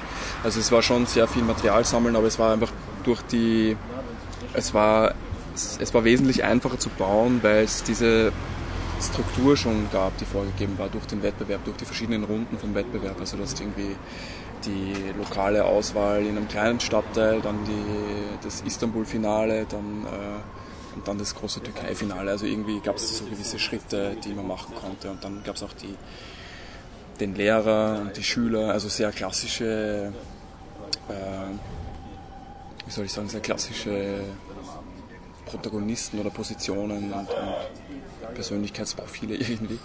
Äh, und ja, von dem her war es äh, einerseits natürlich sehr viel drauf losfilmen auch zu Beginn und dann halt immer konkreter werden. Schon auch natürlich mit dem, dass man, also dass man sich das Material dann, wir haben uns das Material dann natürlich immer wieder angeschaut und geschaut, was wir haben und so und, und dann ver, ver, ver, verfeinert oder verdichtet. Aber, aber im Grunde war die Struktur vorgegeben. Also es war einfach durch die zum Wettbewerb da. Und, bei, und in der Mitte, da sind wir. Wie war da der Prozess im Vergleich? Mm, Im Vergleich, ähm, ja, es war also völlig anders, weil ich meine, es war auch ein Langzeitprojekt, trotzdem Muezzin, das war schon ähm, sozusagen in der Hinsicht ähnlich, aber es gab jetzt kein, also ich habe von Anfang an bei Ebensee, äh, bei dem Film in Ebensee ähm, gewusst, es ist ein Film, der sozusagen irgendwo einsteigt und irgendwo wieder aufhört. Also ich habe jetzt nicht versucht oder es war mir kein Anliegen, ähm, äh, so eine klassische Dramaturgie für den Film zu finden, sondern ähm, irgendwo einzusteigen eben an einem Tag und an, an einem Tag wieder aufzuhören, aber die Zeitspanne zu haben, in der sich was verändert. Also ich habe gewusst, wenn ich, einen, wenn ich Jugendlichen äh, ungefähr ein Jahr begleite, dann wird sich irgendwas verändern. Also das ist einfach was, was man weiß äh, oder, oder, oder hofft oder annehmen kann zumindest. Und das ist dann im Endeffekt auch passiert. Also und ich wäre wahrscheinlich, wenn, wenn sich weniger verändert hätte, hätte ich wahrscheinlich noch länger gedreht. Aber es war dann irgendwann, ähm, nachdem ich dann schon im, im Prozess vom Dreh auch schon ein bisschen begonnen habe zu schneiden, war dann irgendwann klar, okay, und jetzt braucht man eigentlich nicht mehr mehr Material und dann war Schnitt. Und, und im Schnitt war, ja, es hat ziemlich lang gedauert, dann da die, die, die Linien zu finden und die, die, weil wir haben doch 80 Stunden Material gedreht, das heißt dann wirklich die Szenen zu, zu finden, in der Länge auch, weil es sind immer recht lange Szenen, also es war irgendwie ähm, ja, dann so einfach sehr viel Arbeit, die, die richtigen Szenen zu finden. Die, die Reihenfolge war auch schwierig, aber nicht jetzt, weil, weil die, die, die Chronologie relativ bestehen bleibt. Also sozusagen in dem Film gibt eigentlich die Chronologie, Chronologie schon die Struktur relativ vor, aber dann innerhalb von den, von den Jahreszeiten gibt es doch sozusagen ähm, äh, Verschiebungen der Chronologie und das war schwierig, da die, die, die Erzählstränge sozusagen zu, zu finden oder zu möglichst, möglichst gut zu, zu kombinieren, die Szenen. Ja. Ja, dann wollen wir zum Abschluss noch fragen, ähm, wie es mit den nächsten Projekten aussieht. Und du hast ja bei den letzten beiden äh, Projekten, bei den letzten beiden Filmen, Langfilmen, äh, jeweils äh, sehr viel Zeit investiert, also allein fürs Drehen. Ähm, und äh, hast eigentlich vor, das auch in Zukunft zu machen. Und äh, willst du auch eigentlich dem Dokumentarfilm strikt treu bleiben oder hast du da auch Pläne, einmal in die Spielfilmkategorie zu gehen? Ähm, ähm, warte mal, wo, womit hast du begonnen? Achso, Entschuldige, was deine nächsten Projekte sind. Ah ja, meine nächsten Projekte. Ähm, also derzeit stelle ich einen, einen so mittellangen Film fertig, der wieder eine dokumentarische Arbeit ist, der allerdings noch assoziativer, assoziativer erzählt ist und ähm, ohne Interviews arbeitet diesmal und sich sozusagen schon so in Richtung Spielfilm bewegt, wobei für mich diese Trennung sozusagen nicht ganz so deutlich ist wahrscheinlich wie für viele andere Leute oder auch ganz so wichtig wie für viele andere Leute. Ähm, also mich interessiert schon ähm, Filme zu machen, die, vom, die sich weiter vom Dokumentarischen entfernen, aber es wären dann, wenn, auch Filme, die sozusagen sehr stark im Dokumentarischen verankert sind. Also ähm, ja, Und worum handelt der Film, den du jetzt äh, Ah, ich, hab in, äh, also ich, hab, ich bin zurzeit in, in Frankreich ähm, äh, für Residency am Le Frenoir. Das ist äh, das nationale Studio für zeitgenössische Kunst. Und habe dort in dem Jahr ähm, einen, einen Film realisiert, der von drei jungen Nigerianern in der Obersteiermark handelt, die ähm, Autoexport betreiben. Und, und habe deren Garage, die sie dort betreiben und deren quasi Wirtschaftstreiben und Wirtschaftsleben und ihre Schwierigkeiten auch, die sie damit haben, äh, begleitet. So rund um diese steirische Erzbergregion. Okay, dann sagen wir Danke fürs Interview und schönen Tag noch. So, das war unser Interview mit Sebastian Brameshuber. Was hat er denn am Schluss gesagt? Vielleicht können wir da anknüpfen.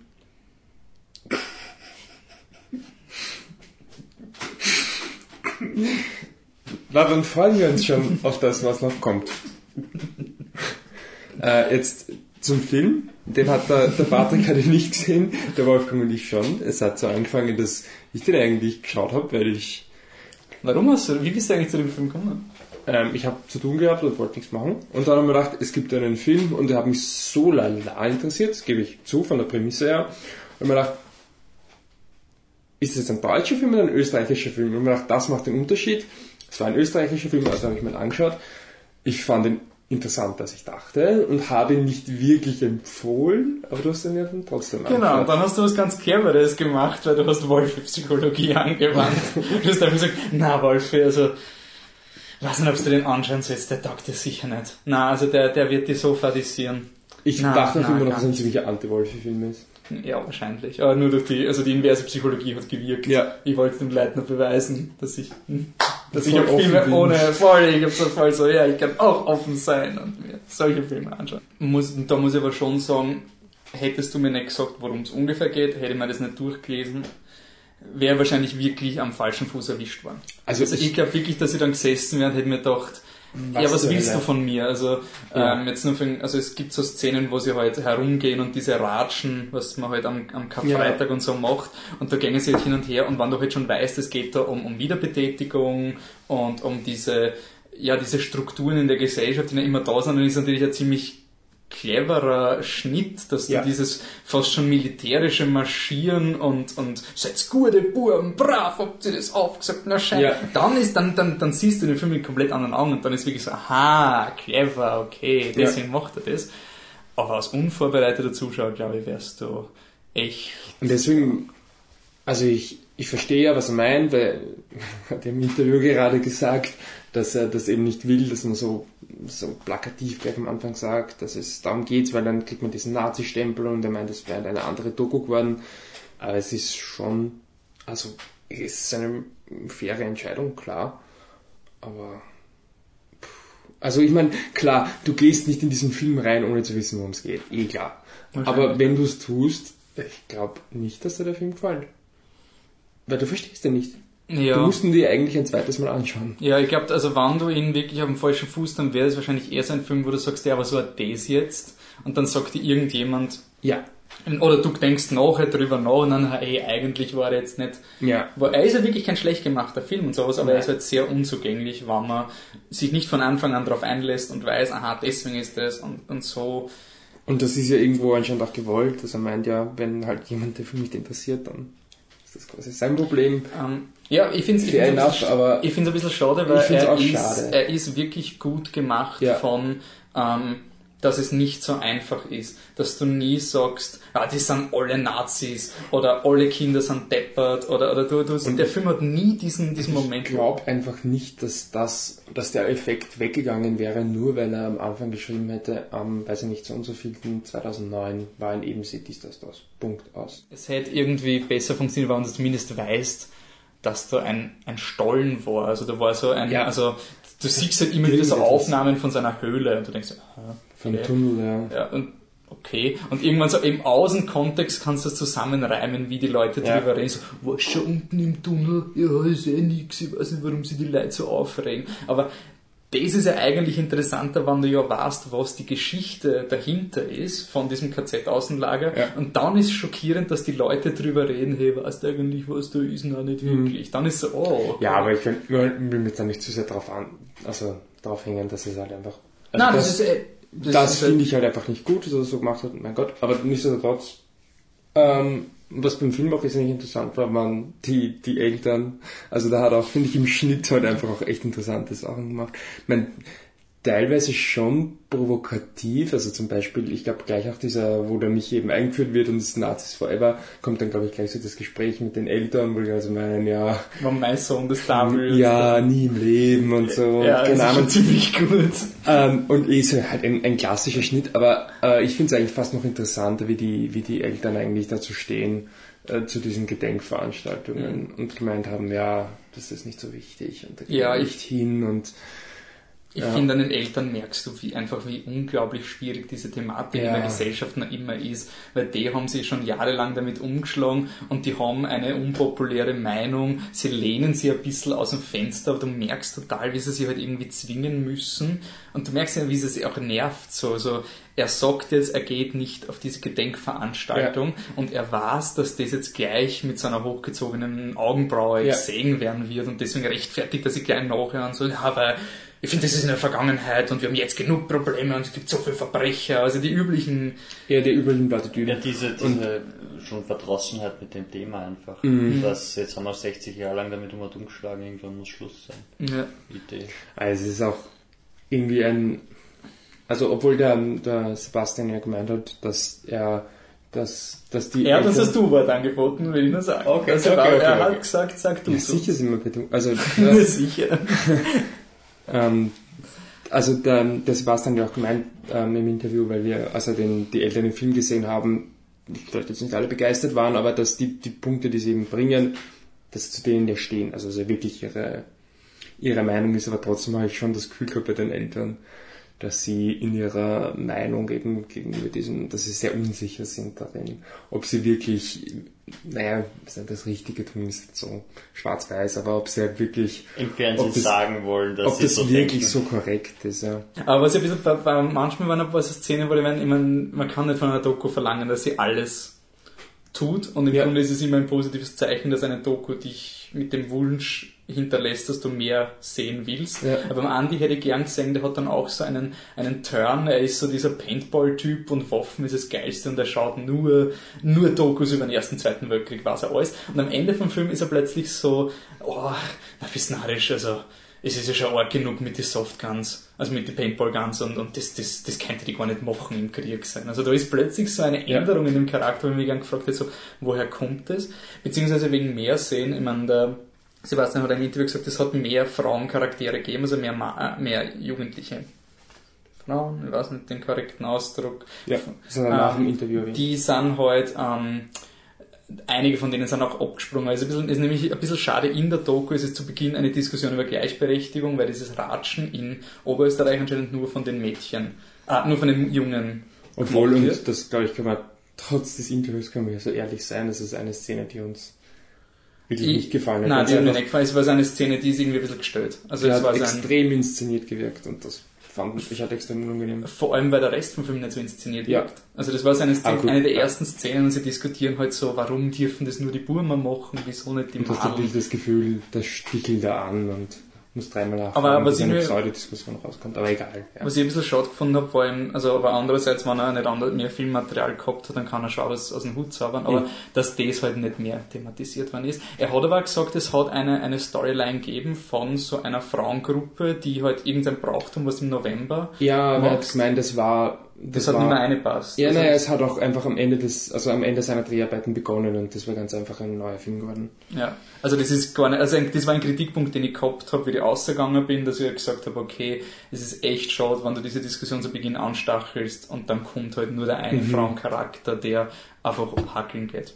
Und Aber es ist halt ganz einfach ein Film, der halt, ähm, glaube ich, halt auch einfach in der Machart so ist, dass du halt mal drehst und dann schaust du halt, was du hast und damit kannst du was anfangen. Also, Na eh, also man kann jetzt ein Drehbuch, aber der ist halt schon sehr, also halt, man hat das Gefühl, es, er filmt halt das, was halt passiert ist und er hat eigentlich nicht so die konkrete Vorstellung am Anfang des Films, Mhm. was er am Ende des Films ausdrücken will. Ja.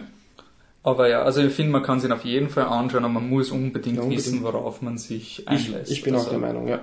Ähm, vor allem dadurch, dass es eh nur 90 Minuten sind, ist ja wirklich nicht die Welt. Also es ist ja wirklich nicht eine elendslange Kunstdoku oder so. Es ist auch Shots, die länger dauern. Im Endeffekt, wenn es länger dauert bei 90 Minuten, es ist, Ja. es ist nicht so wild.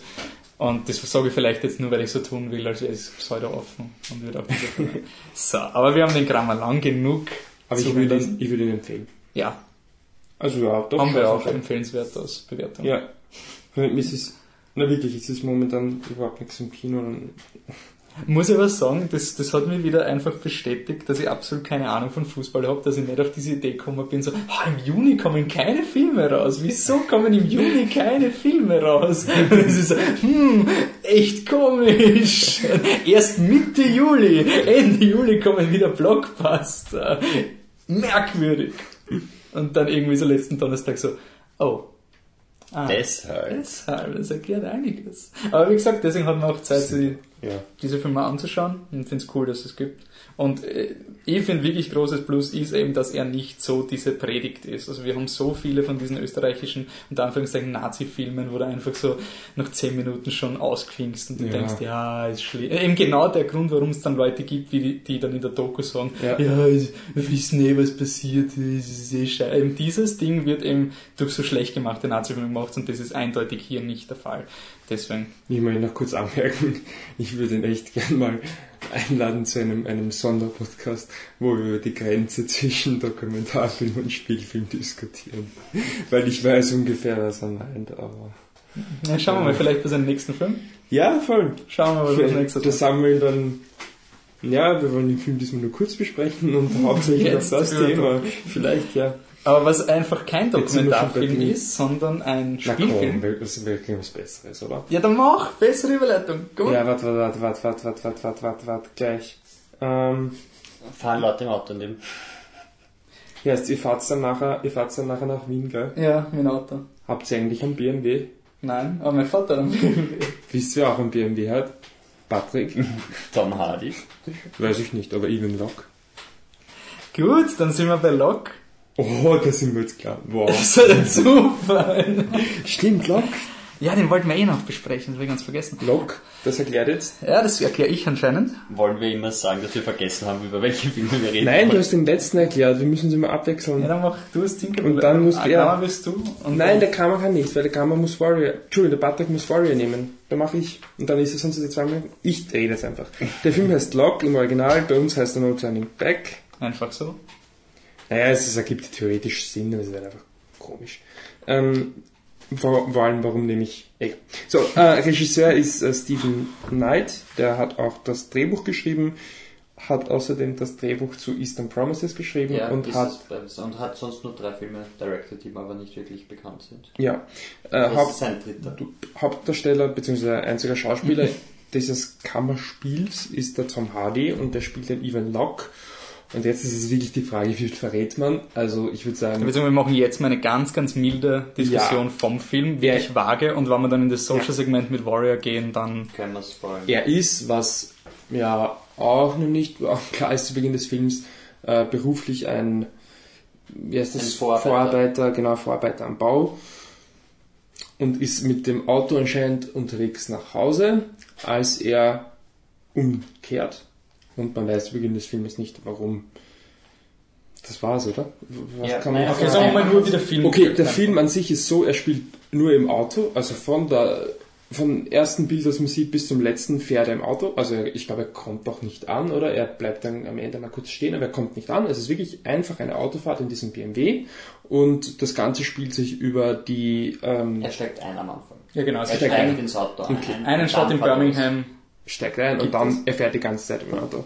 Und ähm, über die äh, Freisprecher. Freisprechanlage telefoniert er. Also er hat einige Telefongespräche mit äh, verschiedensten Charakteren, die eben für die Story, die sich dann entwickelt, wichtig ist. Aber man, man kann schon sagen, er hat irgendwie zwei Fronten, an denen er arbeitet über die Ge- Telefongespräche. Hat die, Die im private Konflikt Front. stehen. Ja, genau, Und er hat die eben, eben Genau. mit seiner Familie, was, was er bereden muss, und er hat eben diese Berufliche. berufliche, Und die sind versucht, alles in den Griff zu strikt voneinander getrennt. Ja, ich meine, sie sind verbunden über eine extrem Sehr. offensichtliche Metapher, aber Ja, ja, eigentlich so aber, vom, nein, nein, aber von der vom Hand. handlungsmäßigen Interagieren dieser zwei Fronten. Nein, es passiert im Privaten etwas, was das aber Berufliche das beeinflusst. aber- Ja. Okay, und ich weiß nicht mehr, kann man nicht verraten. Gut, dann sagen wir nur, wie er uns generell so gefallen hat. Weil, also wa- warum ich, warum wir jetzt auch nicht mehr verraten wollen, ist, weil äh, unsere Meinung, ich glaube, unsere aller drei Meinung, eine der großen Stärken des Films ist, dass nicht, dass er, also auch wenn man weiß, okay, es ist ein Film, wo Tom Hardy den ganzen Film über dem Auto fährt und telefoniert, ist er trotzdem nicht das, was du erwartest, weil du hast trotzdem eine gewisse Vorstellung, was dann daraus Also wird. wir hatten zumindest, glaube ich, alle drei so circa dieselbe Vorstellung. Wir hatten, ich glaube, das kann man schon sagen, wir haben einen Thriller erwartet, oder? Ja. Zumindest Und so. ob das stimmt oder nicht. Okay, ja, und in welch, aber ja, genau. Und ich finde es einfach, ja, er macht es halt, es ist schwer. Ja, also ich bin reingegangen, weil, also ich habe nur, nachdem er gesagt hat, er spielt die ganze Zeit im Auto, mir halt, ich habe mir effektiv Buried, also der Ryan Reynolds Film, wo er im Sarg, im Sarg aufwacht, so ungefähr, wie man es erwartet. Und ich meine, gerade wenn du das Device hast, dass ein ein Charakter redet mit Leuten, die wir nie sehen. Das erste, was du denkst, woher kann ich dem Typen überhaupt vertrauen? Woher weiß ich, dass, dass der überhaupt Ivan Locke heißt? Woher weiß ich, Ja. dass die Person, mit der er gerade telefoniert, das ist? Oder ich habe am Anfang mal ewig lang braucht, so um zu wissen. Wolf-Idee und daran habe ich überhaupt Na, na, sagen. na, wie er mit den Leuten redet, ob er sozusagen sich verstellt für andere Leute sozusagen. Das habe ich nicht gewusst, ob er immer der gleiche Mensch ist oder ob er Ach so. wirklich ein, ein Doppelleben lebt oder, oder who knows. Ich habe absolut nicht gewusst, wie sehr ich dem vertrauen kann, weil wir haben ja wirklich nur den Tom Hardy, von dem wir ausgehen können. Also so ist mir gegangen. Wie ist euch, sagen wir, sagt wie ihr euch gefühlt habt. So. Bei, bei mir, bei mir das eigentlich nicht. Ich, ich habe schon gedacht, dass es so thrillermäßig ist, dass es, ich weiß nicht, er fährt herum und ist vielleicht ein Auftragsmörder oder sonst irgendwas. Ja, genau, es, also- es erklärt sich immer mehr und Ja, mehr ich- und durch ich die Gespräche kommt ja. immer so und so und dann war es wirklich so nach 10, 15 Nach 10 Minuten. Minuten sagt er, bam, darum geht's und so, Moment, was? Ja, und Ja, Weil, weil ja, diese, was, was jetzt? Was diese jetzt? Filme, weil ich, man, man, normalerweise bei diesen Kammerspielen ist es halt so, ist halt normalerweise die große Frage, so dieser Twist, den es gibt. So Genau. dieser, was ist der Twist, worauf läuft es hinaus? Und bei dem ist er eigentlich ganz am Anfang so ein, es ist ein stinknormales Problem unter Anführungszeichen und du, Ja. du stehst halt dann da und denkst, okay, und was passiert jetzt im Rest? Und das Geniale ist eben, dass dieses Problem halt, du erfährst in diesem Film so viel über den Locke als Mhm. Charakter. Du erfährst im Grunde am Ende des Filmes, weißt du, warum er jede Entscheidung getroffen Ja, hat, ja. warum das alles mit seiner Vergangenheit zusammenhängt. Ja, und das finde ich auch das Coole, du hast halt äh, diesen Film, der, äh, ich meine, es ist ja schon ein, ein Experiment quasi, wie die, die Art und Weise, wie er gemacht ist.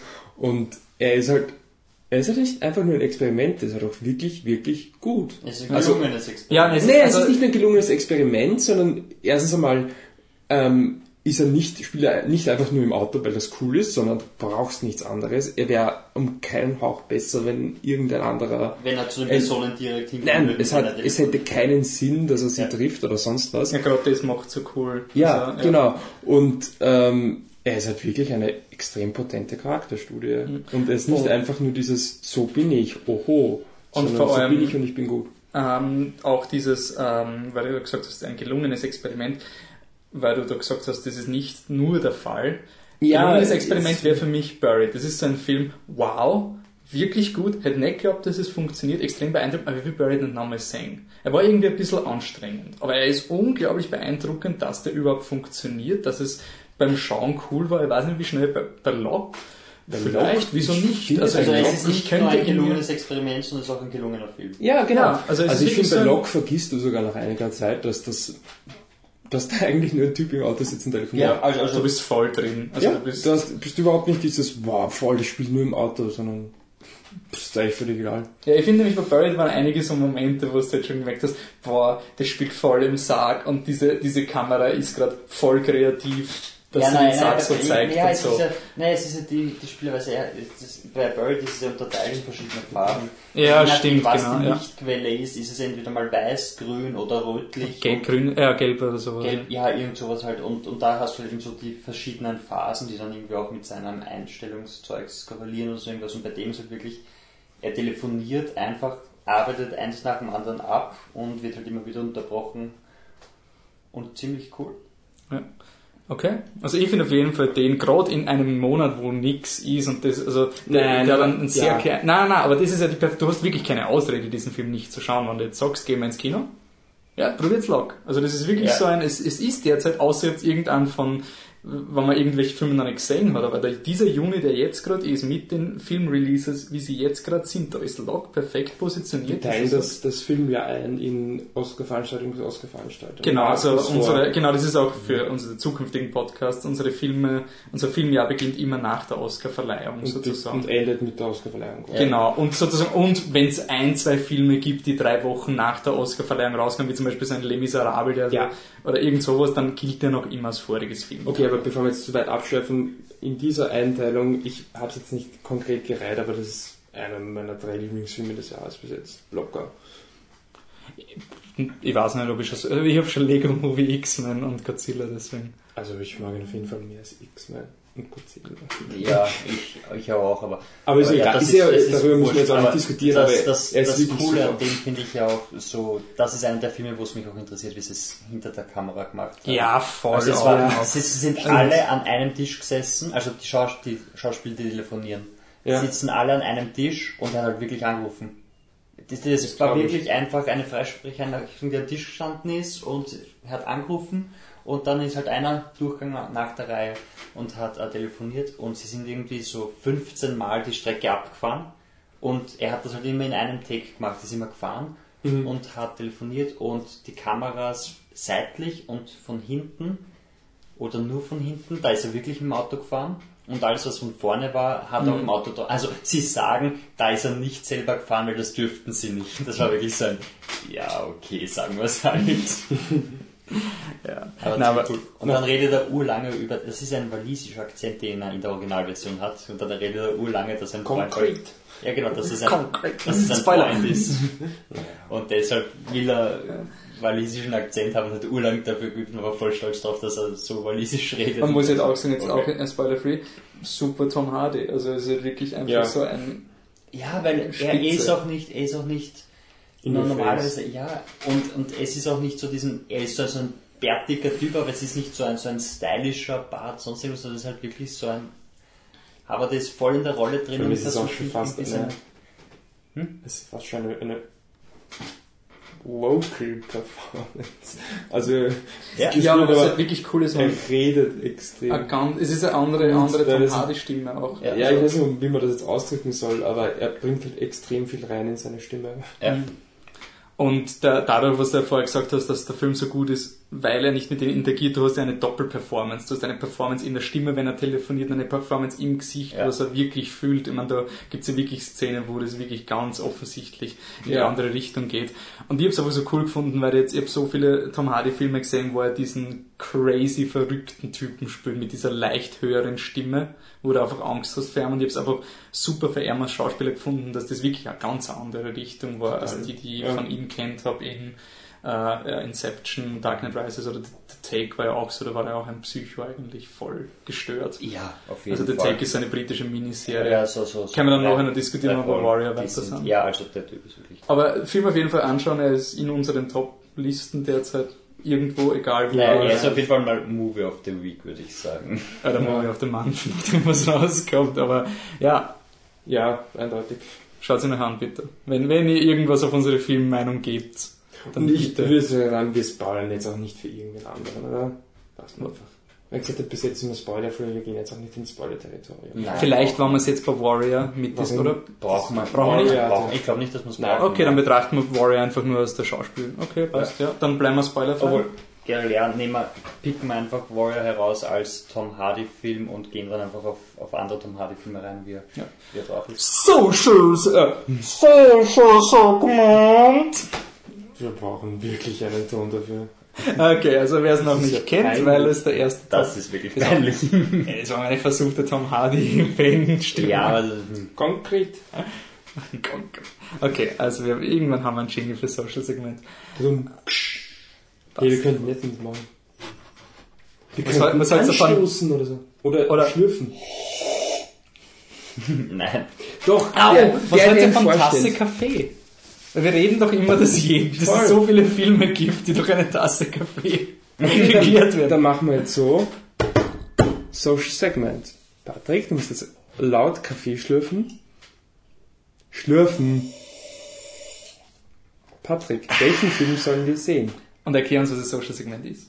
Das Social Segment ist unser Segment, wo wir uns, je nachdem welchen Film wir als unseren Hauptfilm für den Podcast ausgesucht haben, einen dazu passenden Film aussuchen, den wir uns danach anschauen. Mehr oder weniger. Entweder thematisch. Bis zum nächsten ja, Podcast. genau. heute. Entweder thematisch korrelierend oder, wie in diesem Fall, aufgrund des Hauptdarstellers. Es gibt einen wichtigen Punkt. Einer von uns mag den Film und nicht alle haben ihn gesehen. Genau, ja. Und auch, es sollte auch einer sein, auch wenn eine Person ihn mag, wie zum Beispiel ich, Godzilla vs. King Ghidorah 1992. Ich muss auch davon ausgehen, dass es eine legitime Chance gibt, dass ihr ihn auch mögen könnt. Ja. Beziehungsweise, was findet, was interessant ist.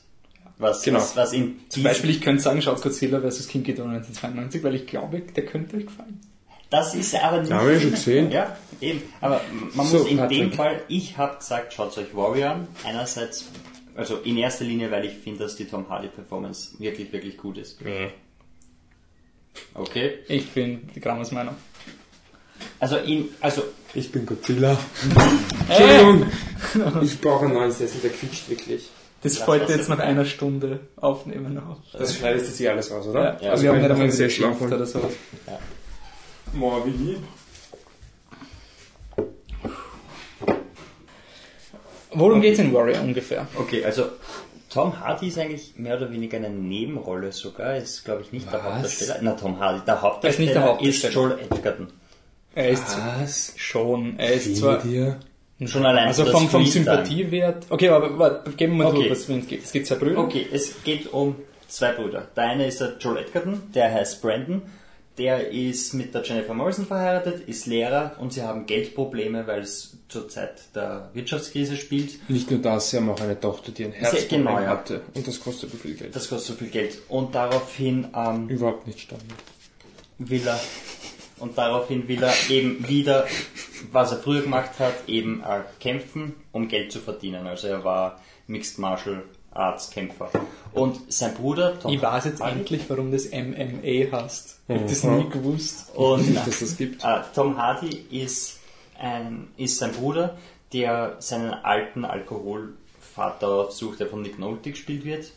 Und er will auch, dass er, dass er ihn trainiert wieder, weil er kommt gerade aus dem Krieg, er war Soldat und es war alles furchtbar und jetzt will er eben wieder kämpfen. Könnte eventuell sein, dass sie irgendwann mal gegeneinander kämpfen. Ich Ja, weiß und aufgrund, und aufgrund, Das lässt ähm, sich nicht erahnen nach fünf Minuten. Gut, aber das lässt sich ja auch vom Titelbild. Ich meine, auf das lässt du ein, du schaust das Titelbild Ja, an. das Warrior ist- links ist der Tom Hardy und rechts ist der Typ von Star Wars 3. Ja. Und das einz, der einzige Unterschied ist, dass, dass du, du kommst halt irgendwann drauf, dass es Brüder sind. Das war halt für mich, das ist mir schon Das gespoilert worden. eh. Also das war für mich schon so. Ich, aber aber ich habe den Film geschaut mit, mit, mit meiner Freundin und ich habe irgendwann so, es war so wirklich die, ja, ja, die ist übrigens auch, die war auch voll begeistert. Wolfi, warum trinkst du eigentlich mein Wasser? es ist mein Wasser. Du hast ja was ist mein Glas? Ich habe nämlich, weil du gesagt hast, deine Freundin, Ja. ich hab, wie ich geschaut habe, habe ich die ganze Zeit an Real Steel gedacht. Ja. Und dann habe ich gedacht, die Anne muss ungefähr so über Real Steel drauf gewesen sein. Okay. Ja, okay, gut, das ist halt wirklich nicht. Hat man das nicht gewusst? Dass sie, wie gesagt, ich Nein, schon ich wollte doch erklären, was soll. Ich weiß nicht, aber es war Anfang, wirklich so nein, ein, nein, nein, nein, am Anfang siehst du, die erste Szene ist Tom Hardy, der mit aber ich glaube, es sieht ein Bild von ihm. Die Anna gemeint, das sieht ein Nick Nolte Weil wir haben, ich habe irgendwann so nach 20 Minuten, egal, dass sie Brüder sind, da hab ich so, hä, weiß man eigentlich, dass sie Brüder sind? Das erste Ich Mal, ja, ich, man sieht das wirklich, Bild. wo es wirklich Nein, sie sieht ist. ein Bild. Er sieht ein Bild. Er Ja, nimmt, er er, geht in er die, ist beim, in die Wohnung von Papa. und hat das Büttel. Also es ist eh Fakt. Ja, aber der, der Joel Edgerton hat so 0815 Gesicht, der könnte jeder sein. Es war wirklich arg. Also ich habe mir die ganze, ich habe dann eben das mit Star Wars 3, dass er den Onkel Owen zum Schluss Ja, gut, habe ich auch noch. Ja, nein, ich habe mir die ganze Zeit gedacht, wer ist der Typ? Ich kenne ihn, aber er sagt mir einfach nichts. Er hat jetzt ein, ich meine, ja, ich finde schon, dass der, dass der Joel Edgerton, wie heißt er? Ja. ich finde ihn halt als, weil du gesagt hast, Hauptcharakter und weil der, weil der Michi gemeint hat, dass er halt nicht wirklich der Hauptcharakter ist. Ich finde, vielleicht haben wir diese Idee, weil er halt eher so Spock spielt im Vergleich zum Tom. Ich finde den Tom Hardy Ich glaube, ich, ich, ja, aber Schauen. ich glaube, das ist dasselbe äh, Mark Wahlberg, Christian Bale Fighter Der Fight- Syndrom, dass du einfach, ich meine, Joel Edgerton ist einfach ein 0815 Charakter und Michi, ja, filmmäßig, filmmäßig ist es halt wirklich diese Story, die halt auf alles eingeht. Also es ist wirklich alle 0815 Ich mein- Klischees, die es gibt. Es gibt einen Wettbewerb, wo er genug Geld verdienen kann, wenn er Ich will gewinnt. jetzt echt nicht gemeint sein, aber ich habe die ganze Zeit den, den Mark Wahlberg gesehen in so einem Michael Bay Film. Es war halt von, vom, vom Setup, er ist der Working Class, der was ur, urnett ist, er ist so der, Ja. ich meine, ich als quasi Scientist habe halt die Einführung vom Edgerton in der Schule als Physiklehrer so lustig gefunden, weil er ist halt so down to earth und die Kinder haben so einen, einen Baseballschläger und da hauen sie auf ein Stück Holz, damit sie wissen, dass F ist gleich M mal A. Das sind erste Newtonsche Axiome. Und dann kommt das dritte Newtonsche Gesetz und er ist so der hippe Lehrer, der den Kindern das erklärt. Und das ist so Wolf. ja, es ist so lustig, weil man, sorry, er, er lernt Physik, es ist so richtig langweilig, es ist so richtig das, oh, und er ist aber trotzdem bei den Kids der beliebteste, coolste Lehrer und so, und das habe ich halt ein bisschen, äh, Sister Act-mäßig gefunden. Ja, ich Das meine, war ziemlich scheiße, ja. Nein, wirklich, ich habe ich hab, ich hab wirklich grad das, ich hab versucht, den Film zu verdrängen, es tut mir leid. Ich habe ihn erst heute aber, Vormittag aber gesehen. er ist nicht, ich meine, ich finde die, die, die stärksten Teile sind eindeutig die Tom Hardy Teile und wenn ich ihn nochmal geschaut habe, habe ich immer nur zu den Tom Hardy Szenen gespielt, weil er ist einfach, mal schauen. Ja, ich habe ihn zwei oder dreimal gesehen, aber er ist Ist das an die Credits? Angst. Entschuldigung, Entschuldigung, Gott. Es tut mir leid, aber wir müssen eh nicht in meiner Meinung sein. Nein, Das ist gut, wenn uns wieder ich, ich hasse dich ja nicht. Ich meine, ich habe mich schon ein bisschen geärgert, dass ich mir das anschauen muss. Zweieinhalb Stunden. Ich habe vergessen, dass das so lang ist. Aber die Tom Hardy sind eh schon. Also ich habe wirklich Angst vor diesem Tom Hardy Charakter gehabt, weil er ist einfach da und dieser brooding Guy und dann die schlimmste Szene ist nicht, wo er einfach einen Typen nach dem anderen zusammenschlagt, weil er es kann, sondern wo er dann einfach bei diesem Automat sitzt und sein Vater, der eben früher ein furchtbarer Vater war und alkoholkrank und und zu ihm kommen ist und dann versucht, es alles wieder gut zu machen. Und er sitzt einfach bei diesem Automaten, wirft eine Münze nach der anderen rein und alles, was er will, ist seinen Vater so fertig zu machen wie möglich und dann lasst er einfach so ein, so ein Wrack zurück, was dann Nick Nolte in dieser Szene am Schluss ist. Mm, Ja, also ich finde die Szene aber auch, also die Szene habe ich auch cool gefunden. Ähm, ich habe den Nick Nolte nicht ernst nehmen können, weil er halt einfach so, ich meine, ich, ich war so froh, als ich den Film mit Untertitel geschaut habe. Der- Das war so ein, so, ich hab so Blu-ray reingehauen und hab mir gedacht, ja, na, passt schon.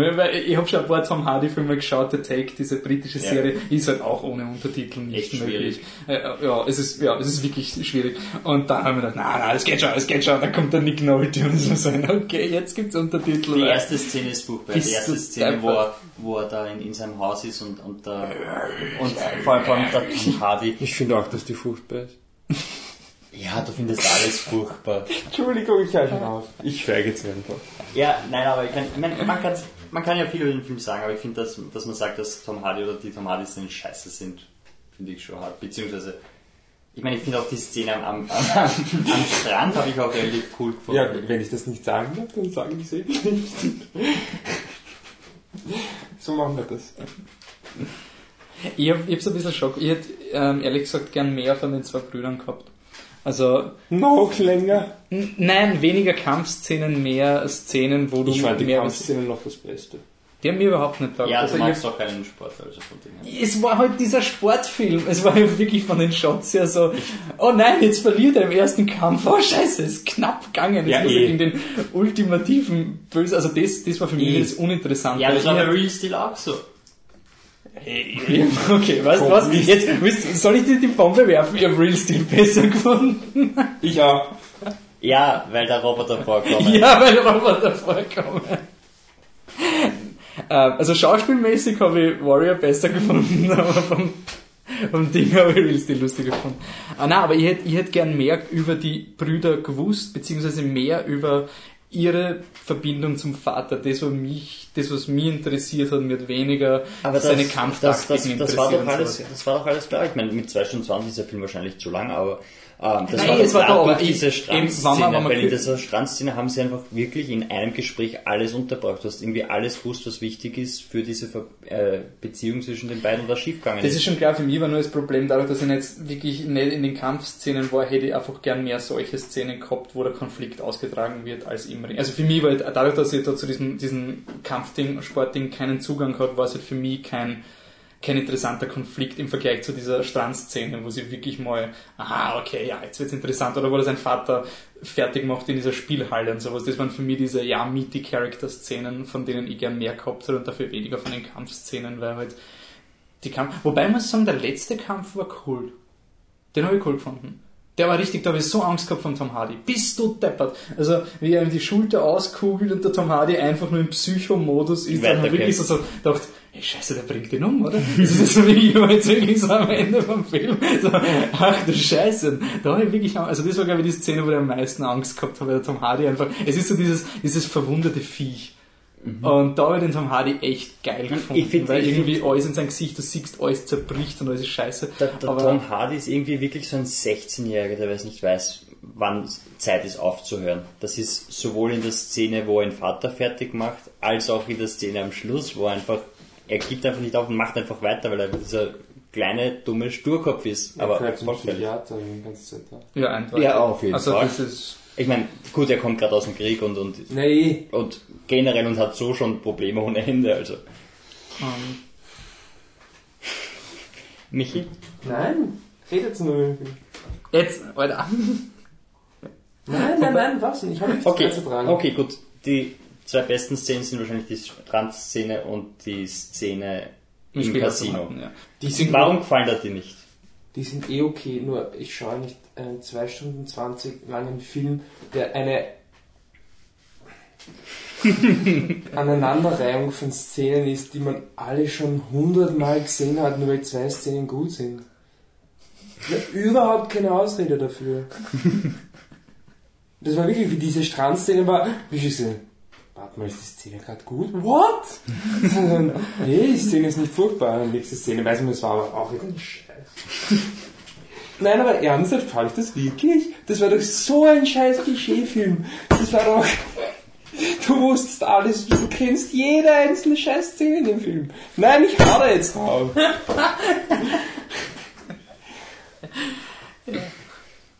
welchen Tom Hardy-Film hättest du uns empfohlen zum Anschauen? Ich kenne keinen, glaube ich. Ja, weil du Dark Knight Rises nicht geschaut hast. Inception.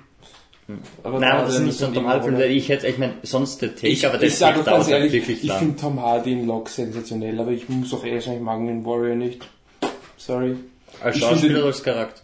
Beides, aber ich finde auch einfach, er macht den unglaublich uninteressanten Charakter nicht interessant.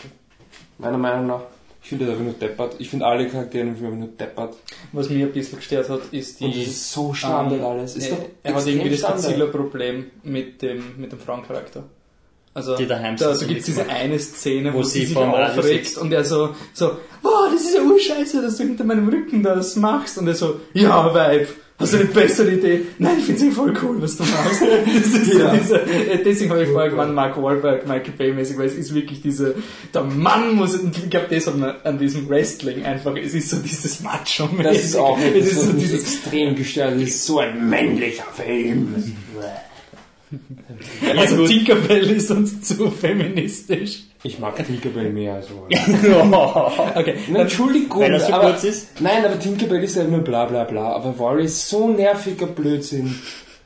Bitte die Dramaturgie am Schluss, wie sie da alle, wie die Schüler vom Fernsehen sitzen. Aber das ist das, was ich gemeint habe mit Sportfilmen. Man, Das ist für mich ein klassischer Sportfilm, oder?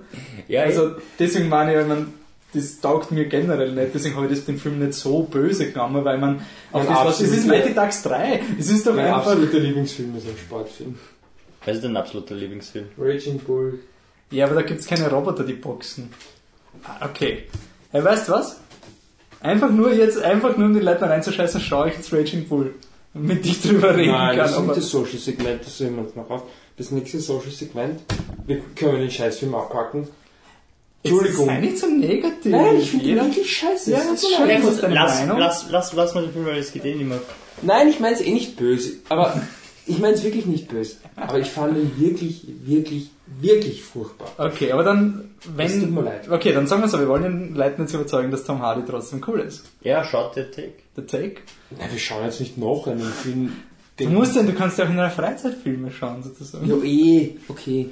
Es ist nicht mal Film, es ist eine Serie. Na, aber ich glaube sozusagen beim Grauen Nein. bei mir kommt dazu, dass wir halt Ich finde Tom Hardy cool wegen Lock und vielleicht war er in dem Film besser, als ich ihn jetzt mache, aber das, sehr- Okay. das, nein, das, das Problem in dem Film ist nicht Tom Hardy, um Gottes Willen. Das stimmt schon. Also wir sind weiterhin alle begeistert von Tom Hardy. Ja. Ja, eh. Und du schaust jetzt endlich mal Dark Knight Rises. Jo, ey. Das Social Segment für nächste Woche mache ich. Ja, wel- Für welchen Film machen wir nächste Woche? Vertigo. Das ist total out of context. ja warum Naja, machen wir das? Weil im Heiden Wir können noch was anderes machen. Was gibt's denn nächste Woche für Filme? nächsten Podcast. Äh, ich weiß gar nicht, was rauskommt. Nix. Also, nix. Kommt die große Versuchung schon? Kann einen Taylor Kitsch-Film schauen. Wir schauen keinen Taylor Kitsch-Film. Also was wir nächstes, also das Social Segment werden wir dann irgendwie ankündigen, das machen wir dann irgendwie. Naja, wir nehmen einfach Vertigo, oder? Ja, also warum nehmen wir Vertigo? Weil äh, das Heidenkino in Wien Ja. hat, äh, ich glaube, 100 Jahre oder? Das, das Ja, also sie waren so die ersten 15 Jahre oder so, oder ersten paar Jahre waren sie zwei Theater, aber das Heiden an sich ist jetzt 100 Jahre, also 1914 wurde das Theater Ja, eröffnet. Und Und die machen jetzt wieder eine fette Retrospektive mit echt guten Filmen. Also wirklich so richtig gute ja, Klassiker. Also halt so, leider alles nur, also Amerika. Das, Das ist klar. Monoton, aber an sich. aber ich meine, das Heidenkino hat ja auch generell auch diesen sicher. Ja, wann, Yeah. wann, wann, wann ist? Ich meine, wir reden von einem. Kino, wo beim Gang, wenn du rausgehst, bei 2009 Avatar, äh, 2000, ja, 2009 ist Avatar und, Ja, ja. und noch ein paar so Filme drauf und wo du halt einfach so, ja. Nein, sie spielen ähm, unter anderem Jaws spielen. ja, zurück in die Zukunft haben wir jetzt erst The gespielt. Killing vom, äh, heißt der Killing vom, vom, vom Stanley Kubrick. Am 2. Juli kommt Blues Brothers, den schauen wir an. Na gut, aber auf jeden Fall gut, dann bleiben wir, weil wir im Social-Segment sind, gehen wir weiter auf unsere sozialen Angebote. Ihr könnt nämlich... Naja, Das wird hört sich so an, als würden wir uns verkaufen. Ja, das klingt echt nach Prostitution. Also wenn Wir ihr, verlangen ja nicht mal Geld dafür. also wenn ihr den? Wolfi wollt, Wir sind, am, ihr wir 01. sind gerade am Amateurstrich, wo wir es einfach halt machen, weil man es macht. Also ihr könnt uns gerne ähm, eine E-Mail schicken an contact at flip the truck und leiten, was müssen Sie machen? Bitte? Irgendwas mit der Piratenfee, Sie müssen uns aufklären. Ähm, ja, aber ich glaube, es reicht noch weniger, oder? Verwendet das Codewort. Ich weiß nicht, was das Äh, Das Codewort war, war äh, Feensau. Feenstaublehrer. Genau, Feenstaublehrer. Es geht aber auch alles andere. Und wenn ihr eine zweite DVD wollt, könnt ihr es uns erklären, Ja. wie der geheißen hat. Und wenn ihr die E-Mail fünfmal schickt, schaut er mich hier an. Schauen Das- wir, wir schauen alle. schauen wir alle, Schauen alle das Franchise. Franchise. Ja. Franchise. Okay, ich habe ein bisschen länger gebraucht. Aber, die, aber nee, es kommen sowieso keine Filme Ja, raus in den nächsten zwei am Wochen. Es kommen eh keine Filme raus. Jemand Worst Case ist Tinkerbell der nächste Podcast. Nee, die große Versuchung wird schon rauskommen. Ja. Die Ähm, große Versuchung mit Taylor Kitsch. Also, nochmal zur Wiederholung, wenn ihr eine gratis DVD wollt, die wir nochmal? Ne, wir haben nicht gesagt, was man bieten kann. Ach so, eh Das wissen nur die. Fans, die im letzten Podcast uns die Treue halten. Wenn ihr eine gratis DVD gewinnen wollt und ihr uns nicht persönlich kennt, schreibt uns ein E-Mail an contact at flipthetruck.com mit dem Codewort Feenstaublehrer. und wenn ihr in die alten Podcasts durchklickt, also in den letzten beiden konkret, könnt ihr euch auch alle anhören, dann gibt's dort auch Gewinnspiele mit anderen Codewords, die ihr dort erfährt und diese DVDs gibt's womöglich auch noch. Nein, eine haben wir schon verschenkt. Was? Ja, Was? Ah, ja. nee. Tja, ich kenne ihn nicht. Echt jetzt? Ja, so. Ich kenne ihn sicher, oder? Nein, ich weiß, warum wir den Typen nicht. Ich kenne den Typen, der den Typen angestiftet hat, dass der Typ schreibt. Aber ist auch legitim. Also wir dürfen ihn Wel nicht. welchen Film kriegt Hm? Ähm, ja, genau, also das war das bei Godzilla, beim Godzilla-Podcast und diese Person, das wird noch verschickt, kriegt jetzt Godzilla versus Super Mecha Godzilla. Herzlichen Glückwunsch. Voll toll, wir sagen jetzt den Namen nicht, weil was wegen Privacy-mäßig oder Na, so. eh, eh. Also, Ich wünschte, ich hätte gewonnen. Ich wünschte auch, dass mich jetzt gewonnen. ähm, Und wir sind auch, willst du das jetzt erklären, dass wir auch erreichbar sind sozial, oder? ja sicher, also wir sind ja mehr sozial und übersozial und alles, ihr könnt uns nicht nur eine E-Mail schreiben, ihr könnt uns auch äh, Facebook. Facebook sind wir jetzt auch. Ähm, aber da will ich noch erklären, wie wir das handeln. Also mehr oder weniger der Blog hat ja äh, fitotruck.com hat ja zwei ähm, Spalten, Deutsch und Englisch. Die deutschen Kritiken sind sozusagen immer für die, die aktuellen Filme, die wirklich im Kino sind. Und wenn wir äh, ja, wenn ich irgendwie, irgendwie eine blöde Popkulturanalyse schreiben will, drei Seiten über Star Wars, dann wird es halt auf Englisch sein, der Rest wird wahrscheinlich auf Deutsch sein. Sonst irgendwas.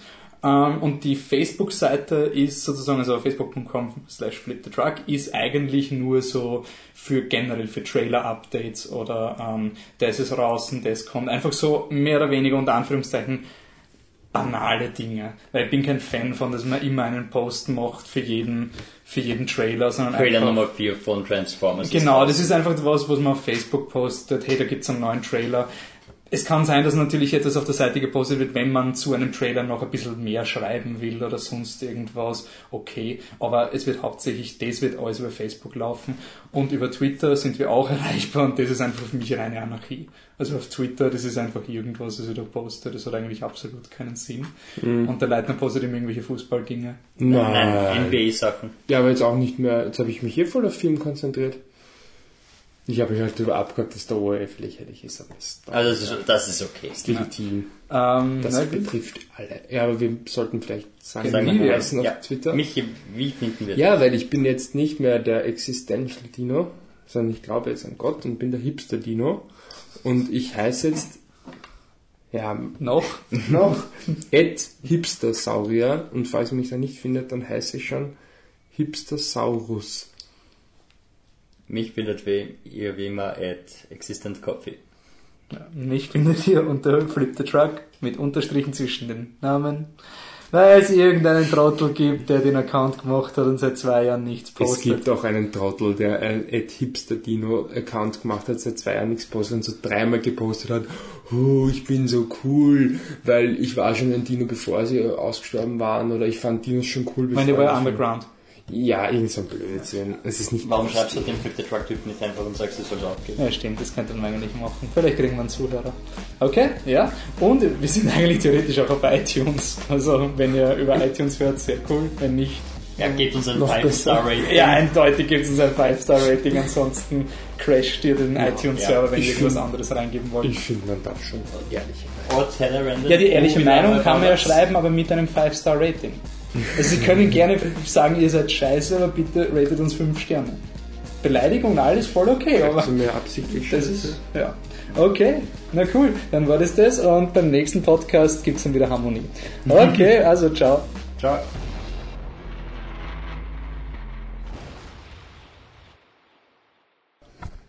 Wir waren doch eher harmonisch.